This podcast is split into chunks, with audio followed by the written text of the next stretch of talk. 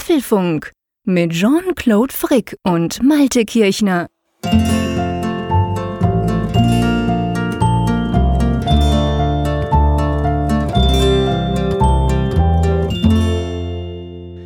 Folge 117 des Apfelfunk Podcasts, aufgenommen am Mittwochabend, 23. Mai. Das heißt, zwei Tage vor der Einführung der Datenschutzgrundverordnung beziehungsweise eben der Einführung der neuen Regeln.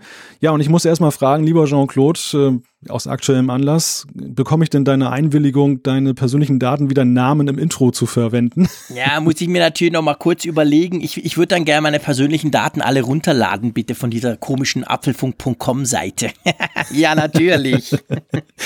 Du kannst natürlich auch jederzeit die Löschung dann beantragen. Stimmt, ja, genau. Aus, aus dem Podcast. Einsam, lieber Malte. Ich, ich, musste, ich musste ja sagen, ähm, die, die Abkürzung DSVGO, ähm, Datenschutzgrundverordnung oder GVO, DSGVO. Im ersten Moment habe ich gedacht, das ist ein Sportverein. Also so im Sinne von äh, 1 zu 0 für den DSGVO Cupertino. ja. Ja, das hat was. Da hast, da hast du tatsächlich recht. Das könnte tatsächlich ein Sportverein sein. Wobei dann doch schon eher ein großer, recht unübersichtlicher, würde ich mal sagen. Ja, und Hauptsache, es gibt kein Foulspiel in der ganzen Angelegenheit. Mhm. Wir, wir sprechen noch darüber in dieser Sendung. Es wird uns beschäftigen, denn es hat da auch Neuigkeiten von Apple gegeben in der Sache ganz kurz jetzt vor dem Start. Und äh, ja, wir haben aber noch viele andere interessante Themen und vor allem, ja, zuerst möchte ich eigentlich damit anfangen mit einem Thema in eigener Sache, nicht wahr? Ja, schieß los. es sind jetzt ja noch, ich glaube, mittlerweile ja fünfeinhalb Wochen bis zu unserem Apfelfunk-Hörertreffen in uh. Frankfurt am Main. Wir, wir freuen uns ja schon einen Keks, muss ich sagen. Also die, die Spannung steigt ja von Woche zu Woche. Und wir haben ja immer wieder auch die Frage bekommen, was kann man eigentlich machen, wenn man jetzt nicht dabei sein kann? Also dabei sein kann vor Ort, weil eben es dann mit der Ticketverlosung nicht geklappt hat oder einfach weil dann der, der Zeithaushalt, die Entfernung es nicht hergegeben hat. Gibt es die Möglichkeit, dieses Event auch irgendwie jenseits des Podcasts, der später erscheint, zu mitzuerleben, zu, zu sehen, was wir dort veranstalten. Und da können wir eine positive Nachricht verkünden. Ja, allerdings, definitiv.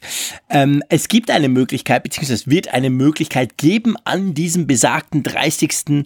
Juni, wo wir uns ja in Frankfurt das erste Mal treffen und das Ganze auch mit 90 von euch quasi feiern können. Diese Spezialsendung sozusagen, wenn man mal so will, ähm, die wird auch live übertragen. Und zwar wird die live übertragen auf der Facebook-Seite von den Derac Living Hotels. Wir sind ja in einem Derac Living Hotel in Frankfurt selber und die übertragen das ganz hochprofessionell. Da gibt's eine richtige Technik-Crew, die uns unterstützen wird. Und die werden das auch live übertragen. Also man kann sich das Ganze dann auf Facebook auch entsprechend anschauen. Ja, und ich denke dann äh, am Ende des Tages beziehungsweise am Ende der Woche werden auch wir dann gucken, dass wir das Pfeil noch kriegen. Vielleicht sogar auf unseren YouTube-Channel stellen stellen, das sehen wir dann noch.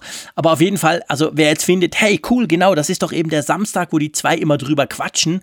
Ich bin aber nicht dabei, aber ich will trotzdem ein bisschen, zumindest virtuell dabei sein. Das könnt ihr. Wir werden den Link auf unsere Spezialseite posten. Ihr wisst ja, apfelfunk.com slash Frankfurt. Da sind ja auch alle Informationen drum, äh, wie das geht, wo das geht, warum wir das machen. Und da werden wir auch den Link hin tun, oder? Genau. Der wird dort auf jeden Fall erscheinen. Und natürlich werden wir auch dann zeitnah zum Event ja auch auf unserer eigenen Facebook-Seite beziehungsweise auf apfelfunk.com alles verlinken, sodass ihr dann jetzt nicht rätseln müsst, wo ist denn der Link, wo finde ich denn den Livestream. Der wird natürlich deutlich sichtbar dann platziert werden. Ja, genau. Wir werden den sicher auch über Social Media raushauen, falls wir da nicht, nicht zu nervös sind und uns die ganze Zeit vertippen, so kurz bevor wir da auf die Bühne treten. Ja, freue mich riesig. Ich freue mich aber natürlich auch auf diese Apfelfunk-Ausgabe 117. Wir haben nämlich einige spannende Themen. Äh, los geht's natürlich zuerst mal mit der DSGVO. Hey, ich hab's geschafft, ohne zu stolpern. Für einen Schweizer ist doch eine tolle Leistung, oder? Auf jeden Fall, ähm, ja, da hat Apple, ja, Apple hat gearbeitet. Apple war fleißig. Genau. Das nächste Thema ist äh, oder hat für ein allerlei Furore gesorgt, denn Siri hat angeblich sich verplappert und hat dann ausgeplaudert, was uns auf der WWDC erwarten wird, in eigener Sache sozusagen. Aber da können wir dann doch Entwarnung geben, es stellt sich anders dar. Ja, definitiv. Und natürlich wird uns die WWDC beschäftigen. In, in gut zehn Tagen am 4., ähm, am, am, Montag, dem 4. Juni, äh, steigt ja die große Party sozusagen oder wird die WWDC in Kalifornien eröffnet. Und da gibt's natürlich jetzt schon das eine oder andere Gerücht. Wir fassen das mal so ein bisschen zusammen. Jetzt eben, wie gesagt, rund zehn Tage vorher. Was ist so der aktuelle Stand? Womit kann man rechnen? Worüber kann man sich freuen? Man erinnert sich, in grauer Vorzeit habe ich mal eine Wette mit dem lieben Jean-Claude abgeschlossen darüber, dass der HomePod angeblich in Deutschland erscheinen könnte. Die du verloren hast, ah, um das hier nochmal ganz groß breit zu treten. Immerhin haushoch. Also es war jetzt nicht eine knappe Entscheidung, sondern die habe ich wirklich haushoch um Monate verloren, weil ja bis heute am 23. Mai immer noch kein HomePod in Sicht ist in Deutschland. Und äh, ja, aber man denkt schon weiter. Die Diskussion rankt sich darum, gibt es einen günstigen HomePod und wird der unter dem, dem Label von Apple laufen? Ganz genau. Dann gibt es neue Zahlen von Analysten rund zum HomePod. Auch da werden wir drüber sprechen. Es gibt einen Schädling, der sich auf dem Mac tummelt. Was es damit auf sich hat und wie man den bekämpft, da werden wir mal Einblick gewähren. Genau, und dann hattest du zwar nicht den HomePod, aber ich sag mal so was ganz ähnliches bei dir im Test in den letzten Wochen. Ich sag nur Libratone Zip, da wirst du uns drüber informieren, was das genau ist. Genau, und zip zap geht's dann auch zur Umfrage der Woche mit der Auflösung der Frage der vergangenen Woche. Wir haben eine neue Frage für euch und natürlich, das gehört immer dazu zum Apfelfunk, Zuschriften unserer Hörer, denn da haben uns auch wieder interessante Sachen erreicht. Genau. Also lass uns gleich mal loslegen mit besagter DSGVO, die ja in zwei Tagen sozusagen ähm, Pflicht wird oder verpflichtend wird. Es kommt mir so ein bisschen vor, ich habe das vorhin auf Twitter gelesen und fand das ganz passend. Da hat einer geschrieben, äh, die ganze Aufregung um diese DSGVO, vor allem jetzt so in den Tagen, bevor es dann wirklich quasi ernst gilt, die erinnert ihn so ein bisschen an das Jahr 2000 Problem, an die große Panik im Dezember. Oh, in wenigen Tagen stürzt das ganze Internet, stürzt die ganze Welt ab. Kommt, das finde ich ist ein recht treffender, treff, trifft es eigentlich ganz gut, oder?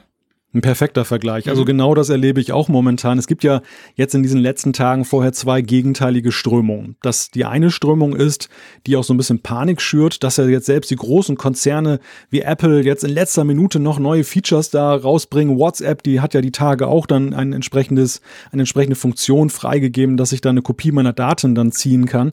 Und all das weckt natürlich so dieses Gefühl, oh, da ist was Großes im Kommen, dass alle so in letzter Minute ihre Funktion erst fertig haben und die andere Strömung ist ja, und das hatten wir damals beim Jahr 2000 Problem ja auch kurz vorher, dass dann schon einige jetzt auftreten, die relativieren, die dann ja, genau. sagen, ähm, einerseits Wer, wer, wer prüft denn das am Ende? Also wer, welche personellen Ressourcen sind denn da, jetzt jeden kleinen Verstoß eines Bloggers dann zum Beispiel zu ahnden? Oder ähm, ist denn nicht jetzt schon, was Abmahnwellen angeht, da beim Datenschutz eine Rechtslage da, dass das eben praktiziert wird? Wird es tatsächlich so viel schlimmer werden oder bleibt es einfach gleich schlimm, das, was jetzt Deutschland angeht mit diesen Abmahnungen? Und äh, das ist ganz witzig, weil das in der Tat sehr stark daran erinnert, damals das Jahr 2000 Problem, wo ja dann die Apokalypse dann vorhergesagt wurde und es passierte eigentlich nicht wirklich etwas, um nicht zu sagen nichts. Mhm. Ja, und äh, ich, je näher der Termin rückt, desto mehr habe ich auch das Gefühl, es wird erstmal nichts passieren, oder? Ja, ich denke auch. Also ich hoffe es natürlich auch. Also ich, ich hoffe jetzt nicht, dass irgendwelche Anwaltskohorten schon in den Startlöchern sind und dann ab Freitag irgendwie aus allen Rohren feuern. Aber ich denke auch, also da wird natürlich im Moment extrem viel Wirbel drum gemacht. Man, man muss ja auch wissen, dass wenn man sich mit dem Thema ein bisschen auseinandersetzt, sehr viele Dinge sind ja nicht abschließend geklärt. Also tatsächlich so, dass gewisse Dinge, gerade was die Ausführung, was die Bewertung des Ganzen angeht, wahrscheinlich tatsächlich dann irgendwann mal vor Gericht landen müssen, um quasi in letzter Konsequenz dann auch entschieden zu werden. Also es ist nicht alles schwarz auf weiß völlig klar formuliert. Das ist es in dem Gesetz selten und in dem EU-Gesetz sowieso nicht. Also von dem her gesehen, ich denke auch, also der große Wirbel im Moment, der natürlich auch daher wird, kommt, dass eben halt all diese Apps und eben selbst die großen kommen ja erst jetzt. Wir kommen dann gleich zu Apple, was die gemacht haben und Facebook und Google und WhatsApp und alle haben ja jetzt plötzlich Dinge quasi hingestellt, wo man so denkt, ja, guck mal, die sind auch erst diese Woche aus dem Pushen gekommen, was natürlich Quatsch ist. Ich meine, Google hat zum Beispiel, glaube ich, letzte Woche verkündet, sie hätten ungefähr 500 Mannjahre Arbeit in das Thema DSGVO investiert. Also das ist natürlich nichts, was du irgendwie in den letzten drei Wochen hinklatscht. Das können wir Blogger vielleicht, die noch irgendwo ein Plugin einbinden und hoffen, damit sei es dann gut. Aber ähm, die großen Firmen sind da schon länger dran. Aber jetzt zeigt sich halt erst, was sie da überhaupt gemacht haben und wo diese Feature überhaupt sind. Aber ich hoffe auch, dass das im Moment viel Aufregung ist, die sich dann hoffentlich ganz schnell widerlegen wird. Naja, ich meine, man sieht ja jetzt in diesen Tagen allerdings auch ja die positiven Entfaltungen dieses Themas. Gerade jetzt, dass die großen Giganten jetzt Funktionen implementieren, dass du rückstandslos deine Daten löschen kannst, dass du einsehen kannst, was sie über dich speichern, dass du mal diese Transparenz hast. Das ist ja eigentlich genau das, was das Gesetz ja originär mal bezweckt hat und was jetzt ja so last minute dann jetzt zum Tragen kommt. Man hat fast das Gefühl, also du hast ja zu Recht gesagt, das ist natürlich ein gewisser Aufwand gewesen für die Tech-Konzerne. Auf der anderen Seite haben die sicherlich auch schon eine ganze Weile dran gearbeitet.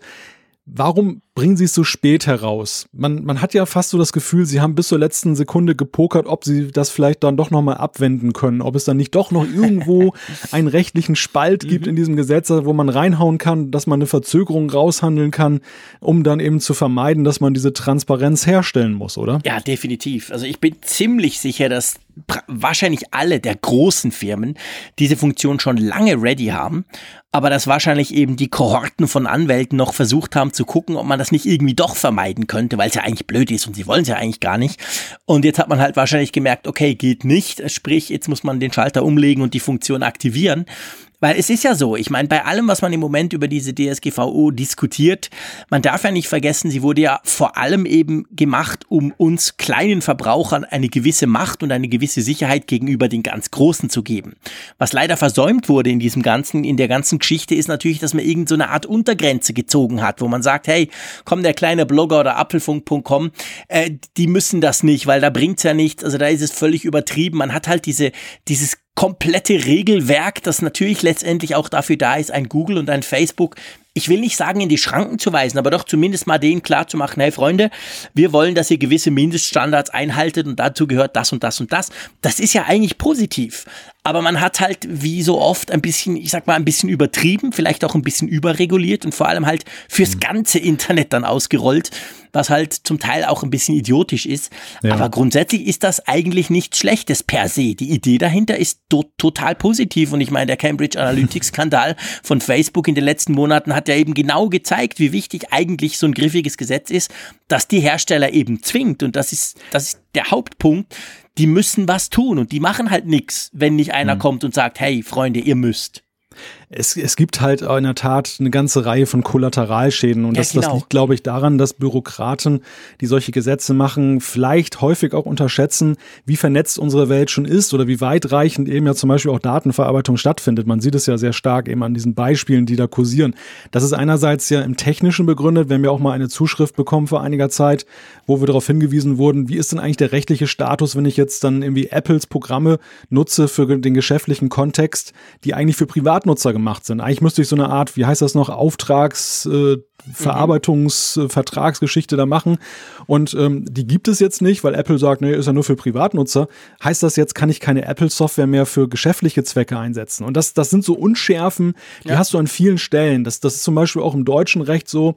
Da gibt es mittlerweile sehr rigide und, und strikte Aufbewahrungsfristen für Rechnungen und so gegenüber den Steuerbehörden. Und gleichzeitig bist du dazu angehalten, auf Antrag dann eben alle möglichen Daten, Person, Personendaten zu löschen. Heißt das also, dass du diese Rechnung, die du zehn Jahre aufbewahren musst, dass du da die Namen löscht, dann sind sie aber dort nicht mehr statthaft? Oder sagst du umgekehrt, ich äh, habe Angst vor dem Steuerfiskus und lass es drin und verstoße wissentlich gegen den Datenschutz, wenn einer dann begehrt, dass dann die Löschung stattfindet? Und das sind so, das sind so viele Dinge, so tausende von Beispielen, wo man einfach feststellt, dass ein gut gemeintes Gesetz auch allerhand Unsicherheiten, sage ich jetzt mal, erzeugt und ähm, im schlimmsten Fall, und das ist ja immer die Befürchtung, die mitschwingt, auch Ungerechtigkeiten und Probleme. Ja, ja, genau. Ich glaube, das ist ganz genau der Punkt. Und ähm, ja, also das wird uns natürlich noch beschäftigen, das Ganze ich, letztendlich. Aber lass uns mal zu Apple zurückkommen, weil die haben ja, ich meine, die haben ja schon immer gesagt, ja, eigentlich DSGVO ist eine ganz positive Sache und wir wollen ja sowieso nicht an eure Daten, wir, wir verdienen unser Geld anderswo. Die brauchen das ja im Moment auch so ein bisschen als Marketinginstrument, um, um sich in ein positives Licht zu stellen.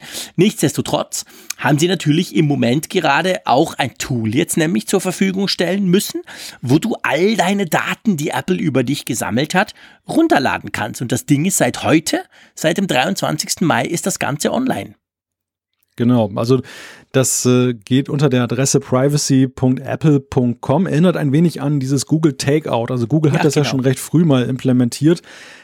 Es ist ja der Ansatz, in die Offensive zu gehen. Normalerweise müssten die Tech-Konzerne ja gar nicht so offensiv die Daten anbieten. Sie müssten sie nur bereithalten für den Fall, dass ich eine Anfrage stelle, mhm. dass ich sage, hallo Apple, ich möchte jetzt mal wissen, was über, über mich gespeichert hat. Und dann müssten sie normalerweise erst damit rausrücken. Sie drehen das Ganze halt auf links und sagen, ja, bevor wir jetzt da Abermillionen von Anfragen bearbeiten müssen und nachher Aufwände haben, die wir nicht vorausberechnen können, bieten wir es einfach offensiv an. Wer es haben möchte, kann es runterladen, jederzeit ohne große Anfrage zu starten.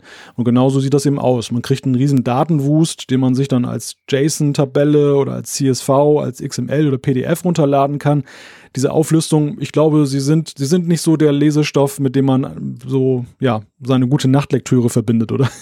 Ja, nein, definitiv. Also ich meine, das ist bei, Go bei Google ganz ähnlich, auch bei Takeout, das gibt es, wie du gesagt hast, ja schon länger da kann man wirklich mal seine Daten runterladen und das, ähm, ja, das funktioniert. Da kriegt man eine unglaublich große Menge, jedenfalls wenn man so ein exzessiver Google-Nutzer ist, wie ich das bin. Ja, und dann hat man das und fühlt sich wahnsinnig toll, aber letztendlich, seien wir ehrlich, macht man damit eh nichts. Und bei Apple dürfte es natürlich ähnlich eh sein, aber klar, man kann letztendlich, und das ist ja auch ganz wichtig, ich meine, die Idee dahinter ist ja, Natürlich auch, ich kann es runterladen, ich kann es untersuchen, ich kann gucken, wow, krass, das wissen die alles von mir und so. Macht ja wahrscheinlich kaum einer, aber es geht natürlich auch drum, wenn ich in letzter Konsequenz finde, okay, Apple oder Google oder Facebook oder wer auch immer, ich will euch nicht mehr, ich will nie mehr was mit euch zu tun haben, dann ähm, ist das, war das bis vorher, früher halt so, ja, dann habe ich meinen Account gelöscht und damit habe ich alle meine Daten gelöscht und tschüss. Aber wie du ja gesagt hast, wir sind so vernetzt inzwischen und schon seit Jahren, dass sich da eben viel ansammelt. Und wenn ich jetzt zum Beispiel Facebook, wenn ich jetzt finde, okay, will ich nicht mehr, ich lösche meinen Account, dann ist es halt gut zu wissen, dass ich all meine Daten runterziehen kann. Da sind auch viele Dinge drin, zum Beispiel Fotos, die es vielleicht ja nur dort gibt, weil ich sie sonst nirgends habe. Also es hat ja letztendlich auch einen ganz praktischen Grund, dass man das machen kann.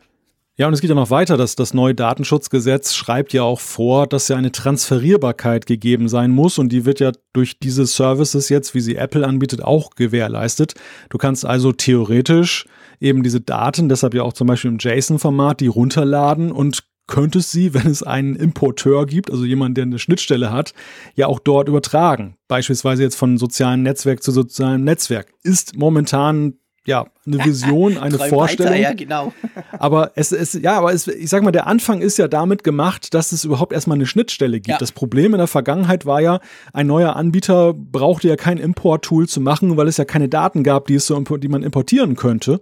Und jetzt ist ja eben eine neue Situation da, dass die ganzen großen Player jetzt diese Daten anbieten, weil sie es müssen und du halt dann auch die Möglichkeit hast, als aufstrebendes soziales Netzwerk, dass jemand sich dann halt nicht erst dann komplett da neu einrichten muss, sondern dass er zumindest einen Grundstock an Daten schon aus dem alten Netzwerk theoretisch mitbringen kann. Ich, ich glaube zwar nicht, dass es da jemals einen Anbieter geben wird, mhm. aber zumindest man darf ja mal träumen. Ne? Ja, ja, genau, ja, klar. Theoretisch könnte das ja sein. Und klar, logisch, der wichtigste Schritt ist, dass man zuerst mal seine Daten kriegt. Und der nächste wäre dann, dass man sie noch einigermaßen einfach von einem Dienst beziehungsweise beim anderen Dienst dann auch wieder importieren könnte. Mal gucken, das bleibt abzuwarten. Auf jeden Fall, wenn ihr euch mal gucken wollt, was Apple so alles gespeichert hat, weil das sind natürlich nicht nur eure iCloud-Daten, die ihr noch, sage ich mal, einigermaßen überblicken könnt. Da sind auch die ganzen Käufe drin, die ihr im App Store getätigt hat, im iTunes etc. Also da ist natürlich wirklich ganz, ganz viel, ganz eine Menge Daten drin und das kann man ab sofort privacyapple.com sich mit seiner Apple ID ein anmelden und dann ähm, kann man sich das mal runterladen. Lass uns mal zum nächsten Thema kommen. Zu einem Thema, das eigentlich gar kein Thema ist, oder? ja, es sah nach einem ganz großen Thema kurzzeitig aus und ich muss sagen, ich bin im ersten Moment auch ein wenig drauf reingefallen, ja. weil ich dachte, oh, das äh, ist ja eine harte News, das wird unser Top-Thema werden in der nächsten Apfelfunk-Ausgabe und glücklicherweise hat sich das dann rechtzeitig relativiert. Es geht darum, dass eben bei entsprechenden Anfragen an das äh, an Siri Siri halt Rückmeldung gegeben hat, wo sie dann eben andeutete, was bei der WWDC der Weltentwicklerkonferenz, die ja am 4. Juni beginnt, dann drin stecken könnte.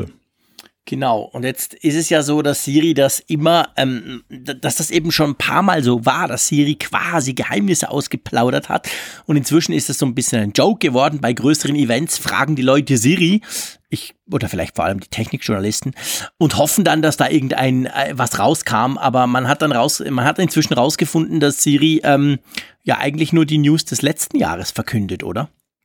Ja, genau. Also es sind genau die, die Sachen, dass sie dann irgendwie neue Stimmen bekommt, glaube ich, war das. Genau, la la, Siri bekommt eine ganz neue Stimme und da war dann schon auf Twitter, oh cool, guck mal, weil Google hat das auch gemacht. Bei Google waren es sechs. Siri kriegt kleine neue Stimme, Siri wird massiv ausgebaut. Naja, das war letztes Jahr, weil äh, Siri hat, glaube ich, dann im, ich glaube mit iOS 11 oder so, hat sie eine neue Stimme, eine männliche Stimme bekommen. Genau, es gibt ja dieses Pendant dann eben zur weiblichen Stimme und ich glaube sogar die, die weibliche Stimme ist ja dann auch noch etwas dann optimiert worden von, von genau. Apple. Das zweite, die zweite Aussage war, dass, und das, das ist, das ist rückblickend eigentlich Ironie, muss man schon fast sagen, dass sie nämlich da gesagt hat, ich will nicht angeben, aber ich werde noch smarter. Und, und, das, und sie hätte viele Nächte mit Lernen um die Ohren geschlagen.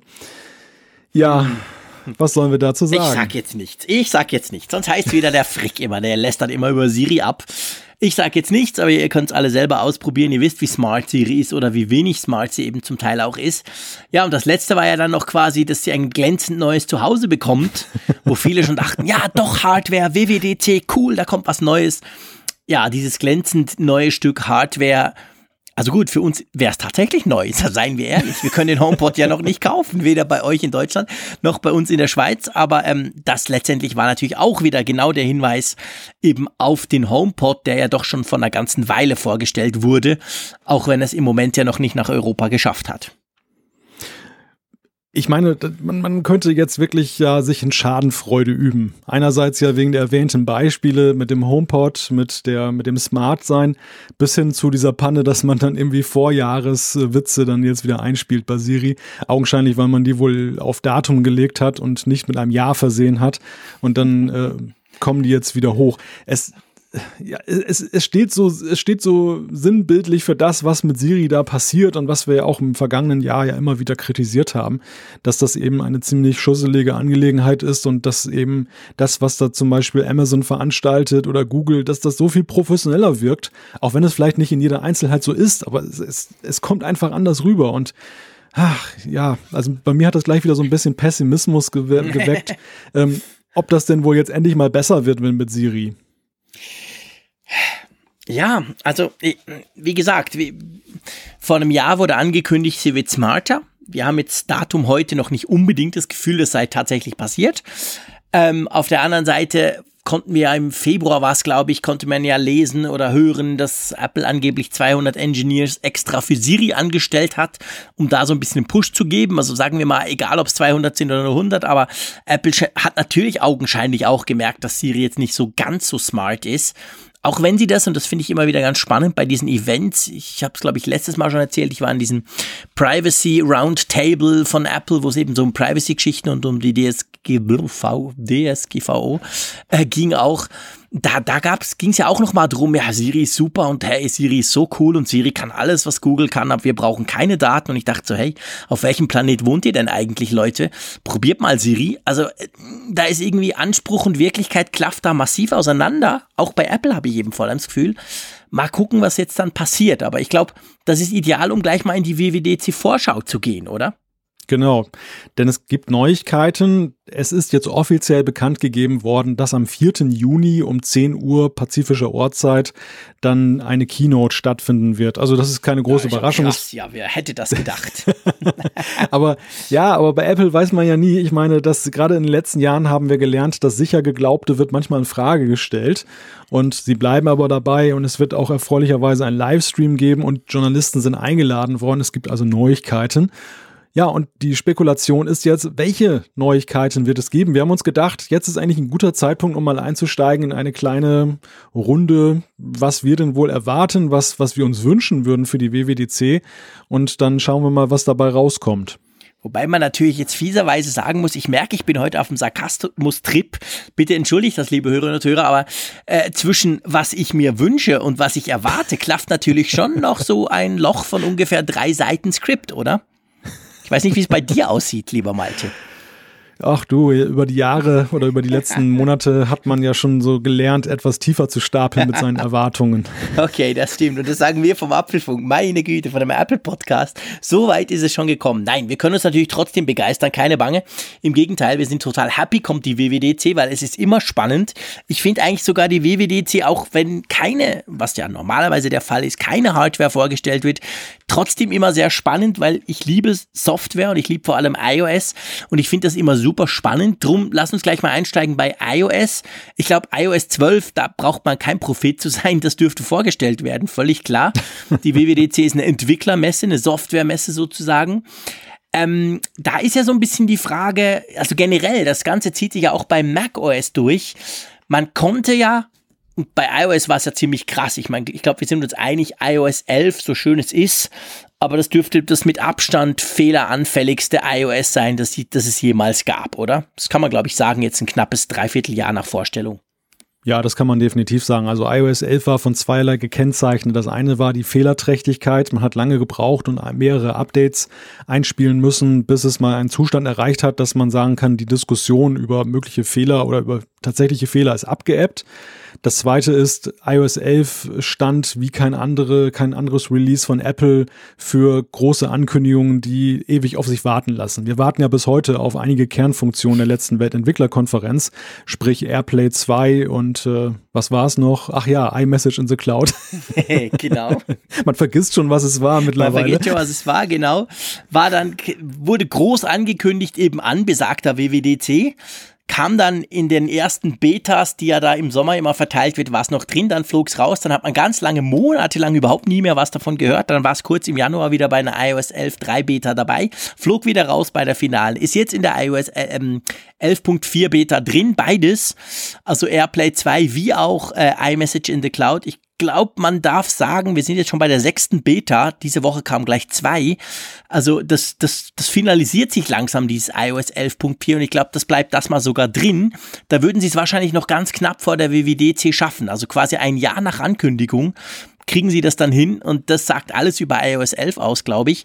Und man hat ja dann eben, das war eigentlich meine Ursprungsintention, die ich noch loswerden wollte, man hat ja dann eben auch gesagt, okay, iOS 12 und macOS 10, 14 wahrscheinlich das werden, ich will jetzt nicht sagen Service Releases, aber das werden quasi äh, Releases, wo vor allem auf die Qualität, auf die Stabilität der Funktion und des Vorhandenen gesetzt wird. Und das heißt ja im Umkehrschluss auch so ein bisschen, dass ja wahrscheinlich nicht die ganz großen super-duper, wir bauen alles um Funktionen drin sind, oder? Ja, es gibt ja zwei Dinge, die dieses Jahr waren, die, die, die das so nähren, die, die eben den Eindruck erwecken, dass uns nichts Großes erwartet. Das eine ist, dass eben so wenig zu hören ist. Wir sind jetzt zwei Wochen vor der Weltentwicklerkonferenz und wir hören nichts über große bahnbrechende Features. Das ist schon sehr merkwürdig. Entweder ist dieses Double Down on Security bei äh, Secrecy bei, bei Apple jetzt erfolgreich oder aber es gibt tatsächlich nichts Großes, was man leaken könnte. Das zweite ist, dass wir in News hatten, dass Apple angeblich da die Notbremse gezogen hat, dass sie Features, die geplant waren, fest für iOS 12 und für macOS 10.14, dass sie gesagt haben, das verschieben wir auf das nächste Jahr. Das äh, machen wir jetzt nicht. Wir konzentrieren uns voll auf Stabilität und Sicherheit und vielleicht hier und da noch so ein kleines äh, Highlight-Feature, das war's aber.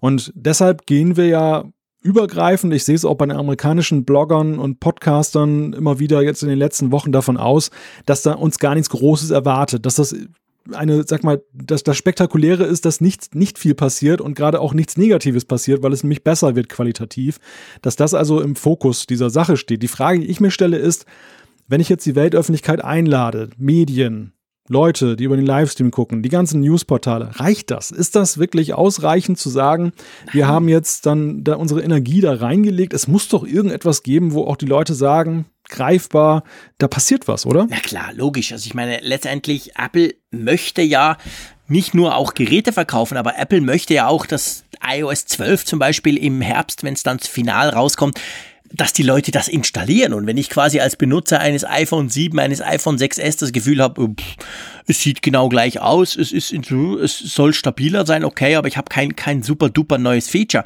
dann installiere ich das nicht, weil bis dann habe ich iOS 11.44 oder was auch immer sicher drauf. Das läuft dann stabil. Also von dem her gesehen, irgend sowas muss man schon noch kriegen. Und ich meine, Apple ich meine, stell dir vor, die, die stehen einfach hin und sagen, eigentlich ist es ein Service Release. Damit sagen sie ja dann auch on stage ganz groß, hey, wir haben es total versifft mit iOS 11, sorry, das, das war nicht gut. Das werden sie natürlich so nicht tun. Also da wird schon noch irgendwas wird da kommen. Natürlich, Apple schafft es auch, was ganz Kleines zu, zu einem ganz großen, hey, wir haben die Welt erfunden, Geschichte aufzubauschen. Das ist schon so. Aber ich denke, irgendwas wird kommen. Also es wird nicht so sein, dass iOS 12 quasi einfach das iOS 11, das eben läuft, ist. Ich glaube das nicht. Die Frage ist halt, was wird dieser Fokus sein? Also wenn sie sich quasi gesagt haben, okay, wir haben hier 50 neue Features, wir schmeißen jetzt aber 30 raus, weil das macht das System nicht unbedingt stabiler, wir wollen aber ein stabiles System, dann haben sie ja immer noch ein paar, die sie dann auch quasi auf die Bühne heben können. Und da stellt sich natürlich die Frage, was das ist. Und vielleicht ganz kurz zu der Frage, die du aufgeworfen hast, so im Sinn von, wir sind knapp zwei Wochen vorher und wir haben noch keine Leaks. Ich glaube, was man natürlich schon nicht vergessen sollte, ist, bei Software ist das viel einfacher. Da, da tust du natürlich nicht vor der Keynote schon fünf Millionen Geräte in Asien produzieren lassen, wo dann, ich sag's immer wieder gern, was vom Laster fällt. Bei Software, das kannst du tatsächlich in deinem Apple Park relativ schön für dich behalten. Also, dass wir jetzt quasi so wenig hören, das heißt jetzt noch nicht unbedingt, dass da gar nichts kommt. Also ich finde schon, da muss man die Unterscheidung zwischen Software und Hardware irgendwie ziehen. Aber ja, also es, wir sind bei iOS 12.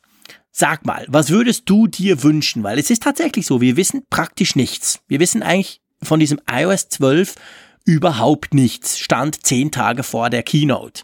Was wäre so dein Must-Have-Feature, dass du wirklich, wo du sagen würdest, das muss jetzt einfach hin? Ja, erstmal muss ich noch sagen, dass ich da bei dir bin, dass da eben der Unterschied da ist zwischen Hardware und Software. Und ich glaube auch, Apple hat jetzt in den letzten Monaten sehr stark thematisiert, dass sie dieser Leaks in ihren Stimmt. eigenen Reihen leid sind, dass sie enorme Aufwände betreiben mit Sicherheitsfirmen und Verurteilungen von Apple-Mitarbeitern, die da was rausgegeben haben. Ich glaube, dass diese Bemühungen hier vielleicht auch Früchte tragen, dass man das wirklich auch vielleicht zum Showcase machen will, diesmal mit der Software, dass man eben sagt, hier, da ist wirklich nichts rausgegangen. Wir haben ein Highlight-Feature und keiner wusste, wusste etwas davon. Mhm. Das könnte passieren. Ich, ich glaube da ziemlich ja. fest dran, weil ich nämlich auch nicht glaube, dass sie es dabei belassen, dann eben die Software nur zu pflegen. Wenngleich man natürlich selbstkritisch hinterfragen kann, ähm, wird durch den Erwartungsdruck, der da erzeugt wird, durch dieses auf ihr Erwarten von großen Highlight-Features nicht auch gerade das provoziert, was wir eben mit iOS 11 erlebt haben. Sind die Zeiten nicht vorbei, wo Software eigentlich jedes Jahr alles in Schatten stellt, weil die Software heute schon ziemlich gut ist? Die Frage könnte man natürlich auch stellen. Stimmt. Aber ich will lieber mal die Frage beantworten, die du mir gestellt hast. Was, was verspreche ich mir von iOS 12? Was würde ich mir wünschen? Es ist natürlich so, die Multi-User-Geschichte nicht auf dem iPhone, aber auf dem iPad. Ich, ich finde einfach, das wäre der nächste logische Schritt. Wir haben das ja schon beim Bildungsevent ähm, mal angetönt, wo es dann eben ja auf einem rudimentären Level für Schulen hergestellt wird. Die Erwartungshaltung ist dadurch nochmal wieder angestiegen. Jetzt könnte das gerne mal kommen, oder? Ja, definitiv. Also das ist tatsächlich auch etwas, wo ich sagen muss, hey, das, das, das, das will ich. Das muss jetzt wirklich kommen. Aufs iPad, natürlich nicht aufs iPhone aber aufs iPad, wie viele Familien, die, die, Millionen iPads in Familien, die genutzt werden, wo aber vielleicht entweder nicht alles drauf ist, weil der Papa findet, hey, das geht den Rest der Familie nichts an, oder wo im Umkehrschluss die Kinder sich fröhlich durch deine Fotolibrary klicken und die Hälfte löschen oder so. Also da ist tatsächlich einfach da, da ist was, was fehlt. Und nicht nur für Familien ganz generell. Das iPad ist ja auch stark genug inzwischen. Das haben wir gerade beim letzten, beim 2018er iPad ja gesehen, wie, wie viel Power da eigentlich drin steckt dass es sowas problemlos managen könnte auch. Also ich denke, da, da müsste definitiv was kommen, weil das würde tatsächlich das iPad, finde ich, auf ein neues Level heben. Eigentlich auf das Level, das Apple ja schon länger auch verspricht. Sie sagen ja, hey, wer braucht noch einen Laptop? Komm, PC braucht niemand. Hier ist ein iPad. Und da finde ich halt, okay, aber dann fehlt mit Multi-User einfach doch ein großer Bestandteil.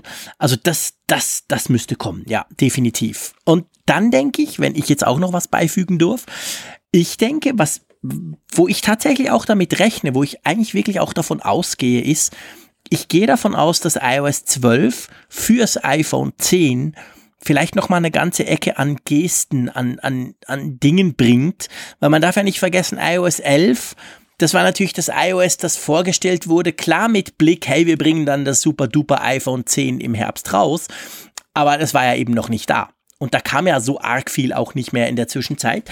Jetzt, das iOS 12 ist ja sozusagen das erste iOS mit diesem neuen, mit der Zukunft vom iPhone, was das iPhone 10 ja ganz klar ist.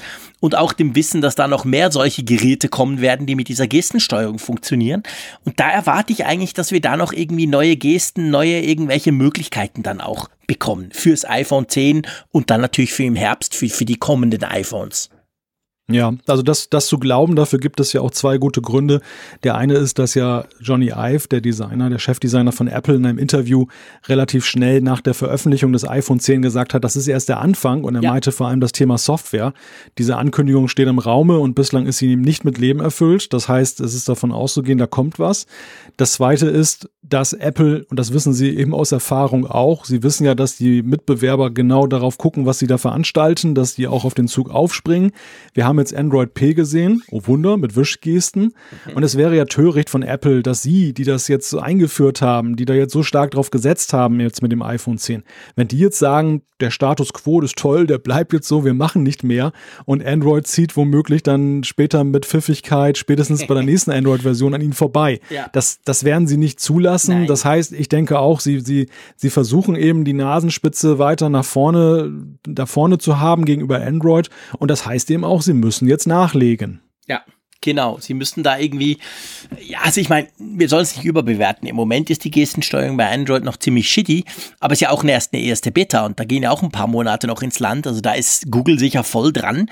Und ich denke auch, also ich denke, in dem Bereich wird Apple nochmal richtig nachlegen. Und da freue ich mich auch drauf. Ich, ich sag's jetzt hier schon mal, ihr wisst, es geht dann um Betas. Wir werden dann den ganzen Sommer über über Beta-Versionen sprechen können und immer wieder sagen, installiert das nicht auf eure produktiven Geräte.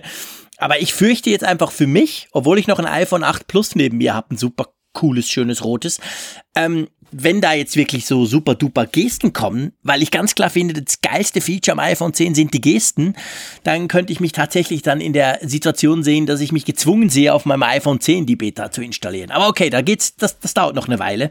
Mal gucken. Aber das finde ich wirklich ein super wichtiges Feature, das könnte kommen. Lass uns mal zum Mac gehen. Der Mac, ähm, der war ja, ich sag mal, stabilitätstechnisch mit Mac OS 10.13, High Sierra, das war ja auch das war ja auch eigentlich eine ziemlich miese Nummer. Also da hat, der Mac hat sich ja da parallel mit iOS 11 eigentlich so ein bisschen entwickelt. Da lief auch vieles schief, gell? Ja, der Mac hat ja vor allem Negativschlagzeilen erzeugt, was die Sicherheit angeht. Ja. Wir erinnern uns an diesen Bug, wo man eben dann ja freies Geleit im System hatte, wenn man irgendwie genau. einfach mal die Enter-Taste betätigt hat. Dieser, dieser Root-Bug, den es da gab, wo, wo einfach dann so ein Root-Account irgendwie da schlummerte, den man irgendwie vergessen hatte nach einer Änderung. Und ähm, es gab dann noch so zwei, drei weitere Schlagzeilen, nicht dieser Größenordnung, aber eben die dann halt auch in diese Kerbe reinschlugen, die dann eben schon da drin war in dieser Version. Insofern auch bei macOS großer Bedarf eben dafür, dass eben das diesmal stabiler, vor allem aber eben sicherer von Anfang an wirkt, dass eben solche Probleme nicht nochmal auftauchen. Wenngleich ist dann natürlich dann ja immer noch da einige Wünsche gibt. Also wenn ich so mal darüber nachdenke, was ich mir für macOS wünsche, auf Systemebene eigentlich jetzt außer Sicherheit und Stabilität eigentlich nichts Großes. Mhm. Ich sehe so viele Kleinigkeiten, wo man einfach ein bisschen nachsteuern könnte. Zum Beispiel? Naja, ein Beispiel ist ja etwa dann diese Steuerung dieser, dieser ganzen Home-Sachen zu Hause. Du, du, kannst ja. es, du kannst es über deine iOS-Geräte ja wunderbar steuern. Du kannst aber zum Beispiel eben jetzt nicht hier über den Mac sagen, mach mal die Lampe an oder aus. Warum nicht? Ja, idiotisch. Ja, definitiv. Du hast keine Chance. Du musst immer ein iOS-Gerät dazu nehmen und kein Mac-OS. Da gebe ich dir recht. Das wäre, das wäre, zugegeben, ist eine kleine Sache eigentlich. Einfach eine Home-App quasi für den Mac. Und es gibt ja angeblich Siri auch auf dem Mac. Die könnte ja diese Funktionalität dann auch lernen. Ähm, ja, das würde, das würde definitiv Sinn machen. Ich glaube, was wir uns ja abschminken können, und da sind wir, glaube ich, beide nicht extrem traurig drüber, ist diese quasi diese Angleichung von macOS und iOS, vor allem im App-Bereich, wo man ja viel drüber spekuliert hat, gerade Anfang des Jahres, da hat ja Apple mehr oder weniger direkt gesagt, das wird dieses Jahr nix, oder? Ja, so deuteten ja zumindest zuletzt die Aussagen hin, dass es dann eher ein Thema für iOS 13 und macOS 10.15 ist, dieses Code-Projekt oder dieser Codename Marzipan, der aber auch angeblich gar nicht richtig sein soll das sollte ja iOS-Apps in die Lage versetzen oder Entwickler von iOS-Apps, dass sie ohne große Anpassung, ohne sich in dieses Mac OS User Interface so hineinfuchsen zu müssen, ihre Apps dann auch für den Mac weiterentwickeln zu können. Das weckt natürlich gleich Befürchtungen. Ist das nicht im Grunde genommen das, was Microsoft auch schon mal mit sehr wenig Erfolg probiert hat, dass man eben dann da mobile Betriebssysteme und Desktop-Betriebssysteme so zwangsverheiratet? Gleichzeitig hatte ich mir als Entwickler auch schon durchaus na, was heißt versprochen? Ich war neugierig. Also ich habe mich schon gefragt, inwieweit könnte das auch eine Chance sein, ohne großen Aufwand zum Beispiel unsere eigene App Funkgerät jetzt dann auf den Mac dann an, anzubieten. Was hat Apple sich da einfallen lassen? Mhm. Insofern, ich bin nicht jetzt da ähm, froh drüber, sondern ja, ich bin hin und her gerissen, ob ich jetzt traurig bin oder mich freuen soll, dass das nicht kommt. Aber ich glaube mittlerweile auch, es wird nicht kommen. Ja, ja, das denke ich auch. Also ich rechne da nicht unbedingt damit eigentlich. Ich meine, was man ja noch machen könnte, wenn wir jetzt mal so ein bisschen am quasi auch am Überlegen sind, was Sinn machen würde, gerade auch wenn ich jetzt vergleiche zum Beispiel mit Windows, Witzigerweise meine Frau, die wurde gerade auf Windows 10 geupdatet, also nicht meine Frau, aber der Laptop, den sie bei der Arbeit braucht.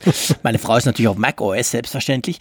Ähm, und dieser, dieser, dieser Rechner, den hat sie jetzt äh, gestern heimgenommen. Wir haben dann noch ein paar Sachen eingestellt und so auch, dass das bei zu Hause schön funktioniert. Und was mir immer wieder auffällt, wenn ich so einen Windows 10 Rechner habe, ist diese ganze, das ganze Fenstermanagement. Und da muss man ganz klar sagen, da ist Windows deutlich besser. Also die ganze, wie du dir deine Fenster arrangieren kannst, wie du da quasi quasi mehrere gleichzeitig und etc. Bei Mac hast du letztendlich den Fullscreen-Mode. Man kann seit, seit glaube ich, 10, 13, auch seit High Sierra kann man ja den auch so diesen Split-Screen-Mode machen, wie beim iPad eigentlich, wo du zwei hast zumindest, aber da denke ich, da, da würde noch was gehen. Also die, gerade dieser Split-Screen, der, der ließe sich noch irgendwie erweitern, finde ich. Also es ist ja ein Desktop-Rechner oder ein Desktop-Betriebssystem, da wäre noch mehr drin. Da gibt es doch ein Tool dafür. Ja, natürlich, äh, Logik, keine Frage. Magnet, es gibt für alles ein Magnet. Tool. Ja, ja, klar. Es gibt das, ja, ich gebe ich geb dir recht. ich will ich das, das out of the box, weißt du? Ja, du hast auch völlig recht. Also ich habe das hier nämlich im Einsatz, weil ich genau dieses Defizit auch verspürt habe. Auf der einen Seite hat diese Schlichtheit in der Benutzung von diesem Fenstermanagement ja irgendwie auch einen gewissen Reiz, zumindest ästhetisch, ja. aber in, in der Arbeit ist es dann doch so, dass es dann ziemlich nervt, wenn man dann halt die Fenster in, in macOS sich alle so zurechtzuppeln muss und dann überlappen sie sich sich doch ein bisschen und ja, dann, genau. dann klickt man daneben und da ist man irgendwann doch, wenn man Power-User ist, dann an dem Punkt, dass man sagt, ich möchte ein Tool haben und besorgt sich das und fragt sich immer gleich wohl, warum kriegt Apple das nicht hin? Das kann ja nicht so schwer sein, wenn man jetzt gerade mhm. auf Systemebene auch die Möglichkeiten hat. Und da gebe ich dir recht, das ist, das ist ein Thema, das sicherlich viele gut finden würden, wenn es dann endlich kommt. Und äh, ja, was natürlich auch ein großes Thema ist aus meiner Sicht, ist, äh, wir haben ja jetzt mit iOS 11 den großen Relaunch erlebt des App Stores auf iOS. Ja. Und ähm, noch viel sanierungsbedürftiger als jetzt unter iOS ist ja in meinen Augen der Mac App Store. Das ist, das Ding ist ja wirklich bis heute eine etwas ruhigere Abteilung, möchte ich jetzt mal sagen. Also das ich guck da hin sehr schön mit, mit richtig british under oder norddeutschem Understatement hast du das gesagt. Ja, genau. Das Ding ist total scheiße, sag ich einfach mal. Also ähm, gerade, gerade natürlich, wie du sagst, gerade im Vergleich zu iOS 11, wo ja der App Store massiv ausgebaut, umgebaut, erweitert wurde, da hinkt das Teil auf dem Mac noch massiv hinterher. Ja, da müsste auch mal was gehen, das stimmt. Ja, das Problem da bei der ganzen Sache wird aber natürlich sein, bei iOS war es ja eher eine Frage von zeitgemäßem Aussehen und äh, der redaktionellen Begleitung, die man ja intensiviert ja. hat. Ich glaube, beim Mac ist das sicherlich auch so ein Thema, was jetzt nicht schaden kann, aber was jetzt nicht das zugrunde liegende Problem ist, sondern das zugrunde liegende Problem ist ja in meinen Augen, und das hast du bei iOS nicht, die fehlende Akzeptanz der Entwickler. Es ja. ist ja so, dass über die Geschichte des Mac App Stores ja die Entwickler, die es probiert haben, zum Teil massenhaft abgesprungen sind mhm. und haben sich wieder andere Vertriebswege ge genommen. Und äh, andere sind nie reingegangen, weil sie von vornherein gesagt haben, dass sie bestimmte Besonderheiten eben dieses Mac App Stores, wie zum Beispiel dieses Sandboxing für Applikationen, dass ich dann nicht jetzt dann äh, großen Zugriff auf das restliche System habe. Wenn ich aber diesen Mac App Store umgehe, habe ich das. Dass, dass das eben auch viele ja bis heute abschreckt, den zu benutzen. Und die Frage ist halt, ist Apple gewillt, darauf, auf diese Kritik einzugehen? Sind sie gewillt zu sagen, okay, wir rücken ein Stück weit von diesen Idealen, die wir damals eben hatten, ab und äh, machen das für Entwickler und eine Entwicklerkonferenz wäre ja ein perfekter Ort, um das zu postulieren, mhm. ähm, machen das so ein bisschen laxer mit der Hoffnung, dass da eben mehr Leben in die Bude kommt oder ist es so, sie ähm, sehen das nicht ein und bleiben stur und versuchen das anderweitig, wobei ich dann gleich sagen würde, dann sehe ich da wenig Erfolgsaussichten. Ja, ja. Definitiv, also das stimmt schon. Also auf Mac, äh, auf der Mac-Seite müssen Sie, wenn Sie Mac App Store irgendwie pushen wollen, da geht es nicht um Grafik, da geht es nicht um Design, da geht es wirklich darum, irgendwie Funktionen zu bringen, wie kostenpflichtige Updates und und und, die die Entwickler vielleicht wieder in diesen Mac App Store bringen würden. Aber das sieht im Moment noch nicht so aus. Aber auf der anderen Seite muss man fairerweise sagen, die WWDC wäre natürlich die perfekte Gelegenheit, sowas vorzustellen. Da sind alle Entwickler ja quasi vor Ort. Richtig, also die Publicity, gerade in Entwicklerkreisen, die hast du übers Jahr gesehen nirgendwo so wie auf der Weltentwicklerkonferenz. Ja. Und das, das wäre der ideale Ort, um zu sagen, komm, wir relaunchen jetzt den Mac App Store, wir machen das anders und wir gehen vor allem auf eure Kritik ein, liebe Entwickler. Gut, dann gibt's ja noch zwei andere Betriebssysteme, die ich auch ganz cool finde, vor allem eines davon. Aber wir kommen zuerst zum anderen. tvOS 12. Also tvOS läuft ja das ist ja, wie soll ich sagen, das ist ja eigentlich so eine Art iOS auch, aber halt eben auf dem ähm, Apple Store, auf dem App, äh, Quatsch, ich Idiot, auf dem, auf dem Apple, ähm, Apple TV, jetzt hatte ich wenn ich es mal richtig, ihr seht, wie oft ich Fernsehen gucke, da läuft ja dieses tvOS drauf, auch mit Apps seit dem Apple TV 4 und da gibt es ja jetzt schon den Apple TV 4K quasi als sozusagen verbesserte Version davon, da läuft tvOS drauf. Da wird sicher auch eine neue Version geben, weil klar, die WWDC, das ist der Moment, wo eben alle diese quasi neuen Versionen vorgestellt werden von allen ähm, äh, Betriebssystemprodukten von Apple sozusagen. Da hört man ja gar nichts sowieso. Das, der, der Apple TV, der segelt immer so ein bisschen unter der Wahrnehmungsgrenze, sage ich mal, von uns Technikjournalisten. Was würdest du dir da wünschen oder was denkst du, was da fehlt? Du hast ja auch einen. Ähm, fehlt dir da überhaupt was? Weil ich muss ehrlich gesagt sagen, für meinen rudimentären und dann meistens on-demand Fernsehkonsum finde ich ist der super. Also mir fehlt da so aufs Erste eigentlich nichts. Ja, das stimmt. Also das ist tatsächlich. Aber ich bin sehr so anspruchslos, gerade im Fernsehbereich. Also das muss man auch sagen. Ja, aber man muss ja auch dazu sagen, dass ja die TV-OS-Updates der letzten Monate und Jahre auch ja dadurch glänzten, dass sie immer reichlich unspektakulär ja, waren. Das, das, das, das, Spannendste war ja tatsächlich, als dann Apple diese TV-App eingeführt hat und wie spannend das ist, kann man ja nun auch darüber, darüber kann man trefflich streiten. Also das, das zeigt das Dilemma, das man mit TV-OS hat, das ja auch für mich bis heute etwas rätselhaft geblieben ist. Auf der einen Seite hat man ja mit dem Apple TV, mit dieser neuen Version, ähm, das geöffnet, dass, dass eben Drittentwickler ohne jetzt besondere Genehmigung von Apple da auch Zugang haben, mhm. da eine App für zu entwickeln. Auf der anderen Seite ist es ja bis heute so, dass es irgendwie immer noch wie ein abgeschlossener Kosmos wirkt. Dass wenn du nicht so ein Gerät besitzt, du weißt nicht, was im App Store da drin ist und da stattfindet. Und ähm, ich finde gerade so diese, diese Schnittstelle ins Open Web ist ja irgendwie auch so eine Art Marketinginstrument. Also du, du kannst ja zum Beispiel problemlos nachgucken, über eine Google-Suche, welche Apps gibt es dann für iPad und iPhone, dann mhm. kommst du auf diese, diese Seite von Apple, von, iTunes, von iTunes genau. genau. Und äh, das, das, das funktioniert für tvOS nicht. Und warum nicht? Das verstehe ich nicht. Gerade tvOS könnte es gut gebrauchen, diese Publicity zu bekommen. Ja, ist idiotisch, und absolut. Das, ja. das sind so, das sind, das sind auch so Kleinigkeiten, wo ich, wo ich sage, das, das ist kein Highlight-Feature, aber das, das sind so Dinge, die würden, glaube ich, dieser Plattform gut tun. Ja, und dann ist es halt die Frage, Ideen zu entwickeln, was kann man vielleicht damit anfangen, von dem wir noch gar nicht wissen, dass es ist. Also eine Idee, die ich jetzt spontan hätte, ich weiß nicht, wie, wie gut die realisiert werden kann, ist so eine Art Second Screen. Weißt du, dass du so ein Split Screen hast, mhm. dass du beispielsweise deine Streaming-App äh, öffnen kannst oder deine Mediathek-App, kannst dann ja. vielleicht auch dann Live-Fernsehsignal beispielsweise von der WM sehen ja. und rechts hast du gleich dann die Twitter-Applikation, die dann entsprechend dann die Tweets dazu anzeigt. Das, das, das haben ja schon ein paar Smart-TV-Fernseher probiert. Wir wissen aber ja, was die wie, wie die meistens beschaffen sind. Die, die Software ist ja häufig von grauenhafter Qualität.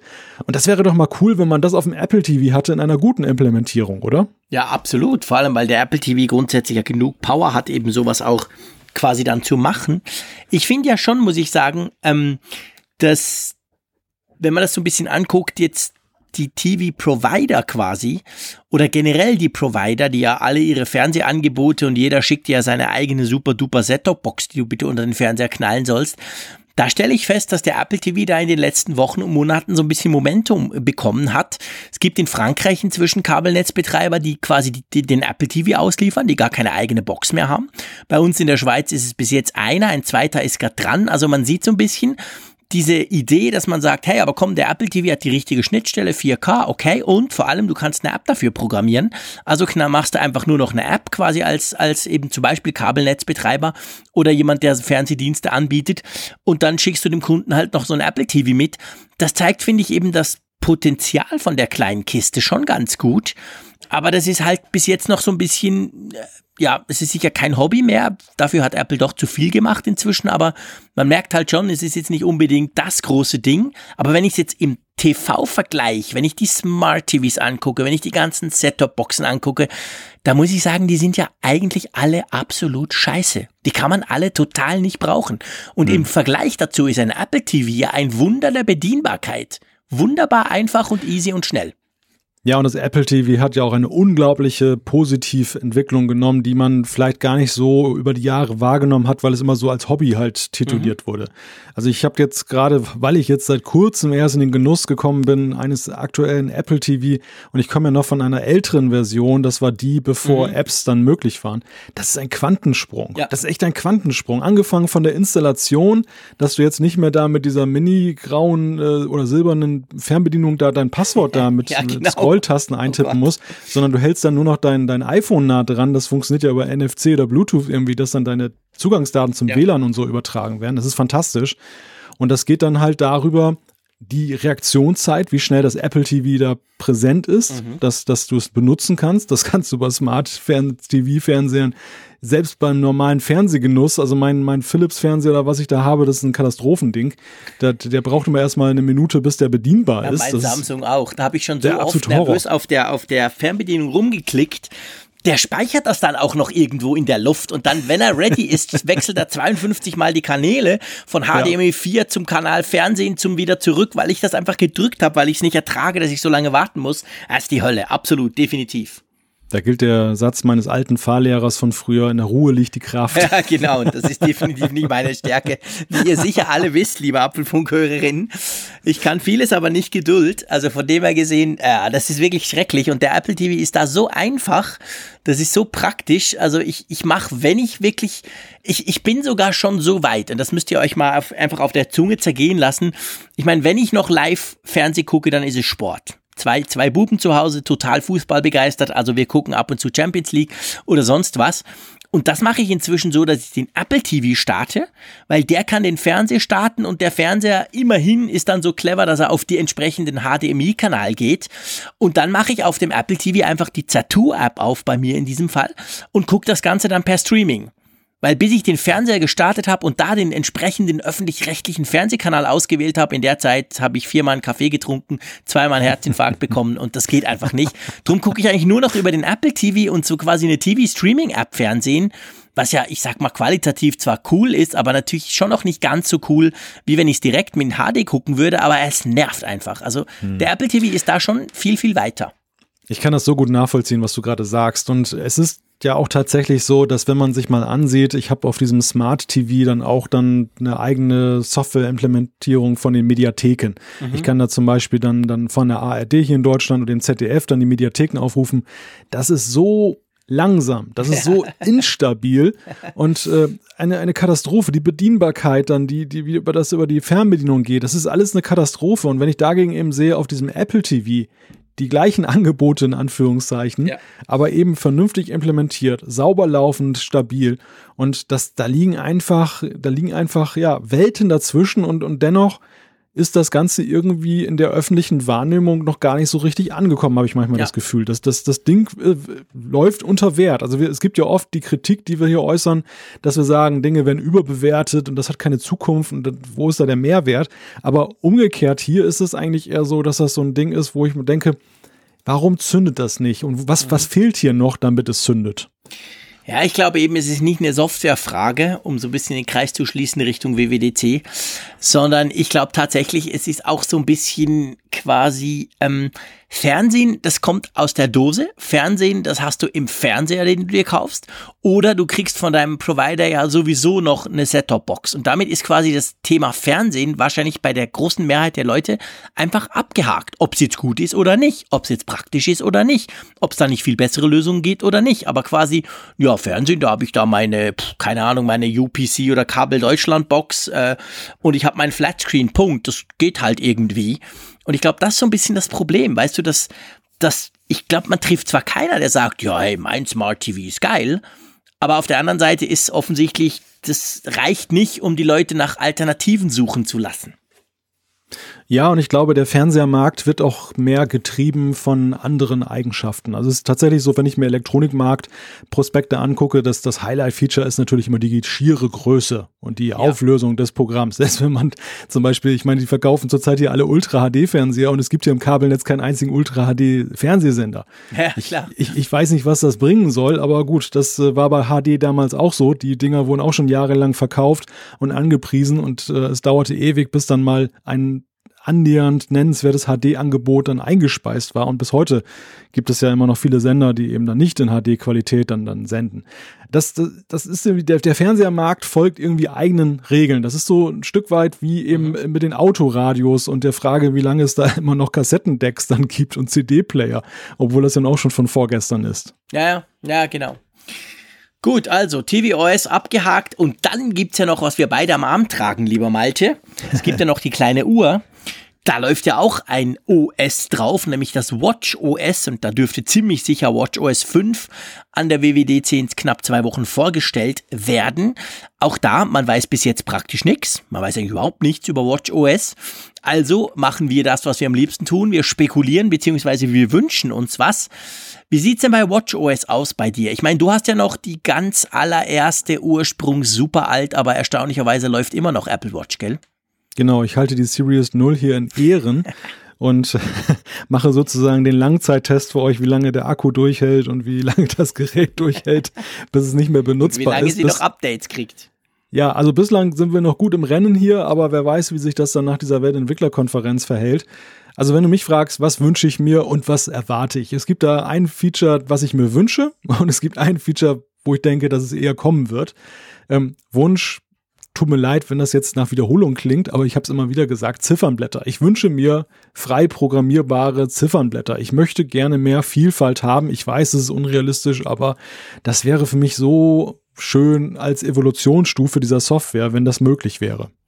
Ja, ich gebe dir recht. Ob die frei programmierbar sind, ob Apple da quasi noch so eine Art App Store Review Prozess drüber legt, um zum Beispiel Copyright-Problemen aus dem Weg zu gehen, das sei mal das eine, aber ich wünsche mir in dem Fall wirklich definitiv einfach auch mehr Auswahl. Ich möchte viel mehr Ziffernblätter, meinetwegen als vielleicht erster Schritt können die ja alle von Apple kommen, aber die Auswahl, die wir jetzt haben, ist mir einfach zu wenig. Ich will mehr Complications, ich will mehr einfach bestimmen können, was wo auf diesem kleinen Display stehen soll. Das wäre wirklich ganz, ganz großes Kino. Und dann hast du ja was, äh, was gesagt oder beziehungsweise angeteased. Ich nehme an, das ist das Gleiche, was ich mir, was ich wirklich auch erwarte. Ich nehme an, es geht um Schlafen, oder? Ja, genau, Schlaftracking. Das, das ist ja so ein Punkt. Einerseits, wenn man den Drittentwicklermarkt anguckt, in diesem mittlerweile ja recht dünnen App-Angebot, was es noch gibt für die Watch, dann ist ein großes Thema tatsächlich, dass man viele Apps findet, die Schlaftracking betreiben der, der zweite Punkt ist, und, und übrigens übergreifend, also manche machen es ja auch mit dem iPhone, dass die ihr iPhone am Ladekabel haben und stecken das nachts unters Kopfkissen, um dann ihren Schlaf zu tracken. Da ist viel Potenzial in dem Markt.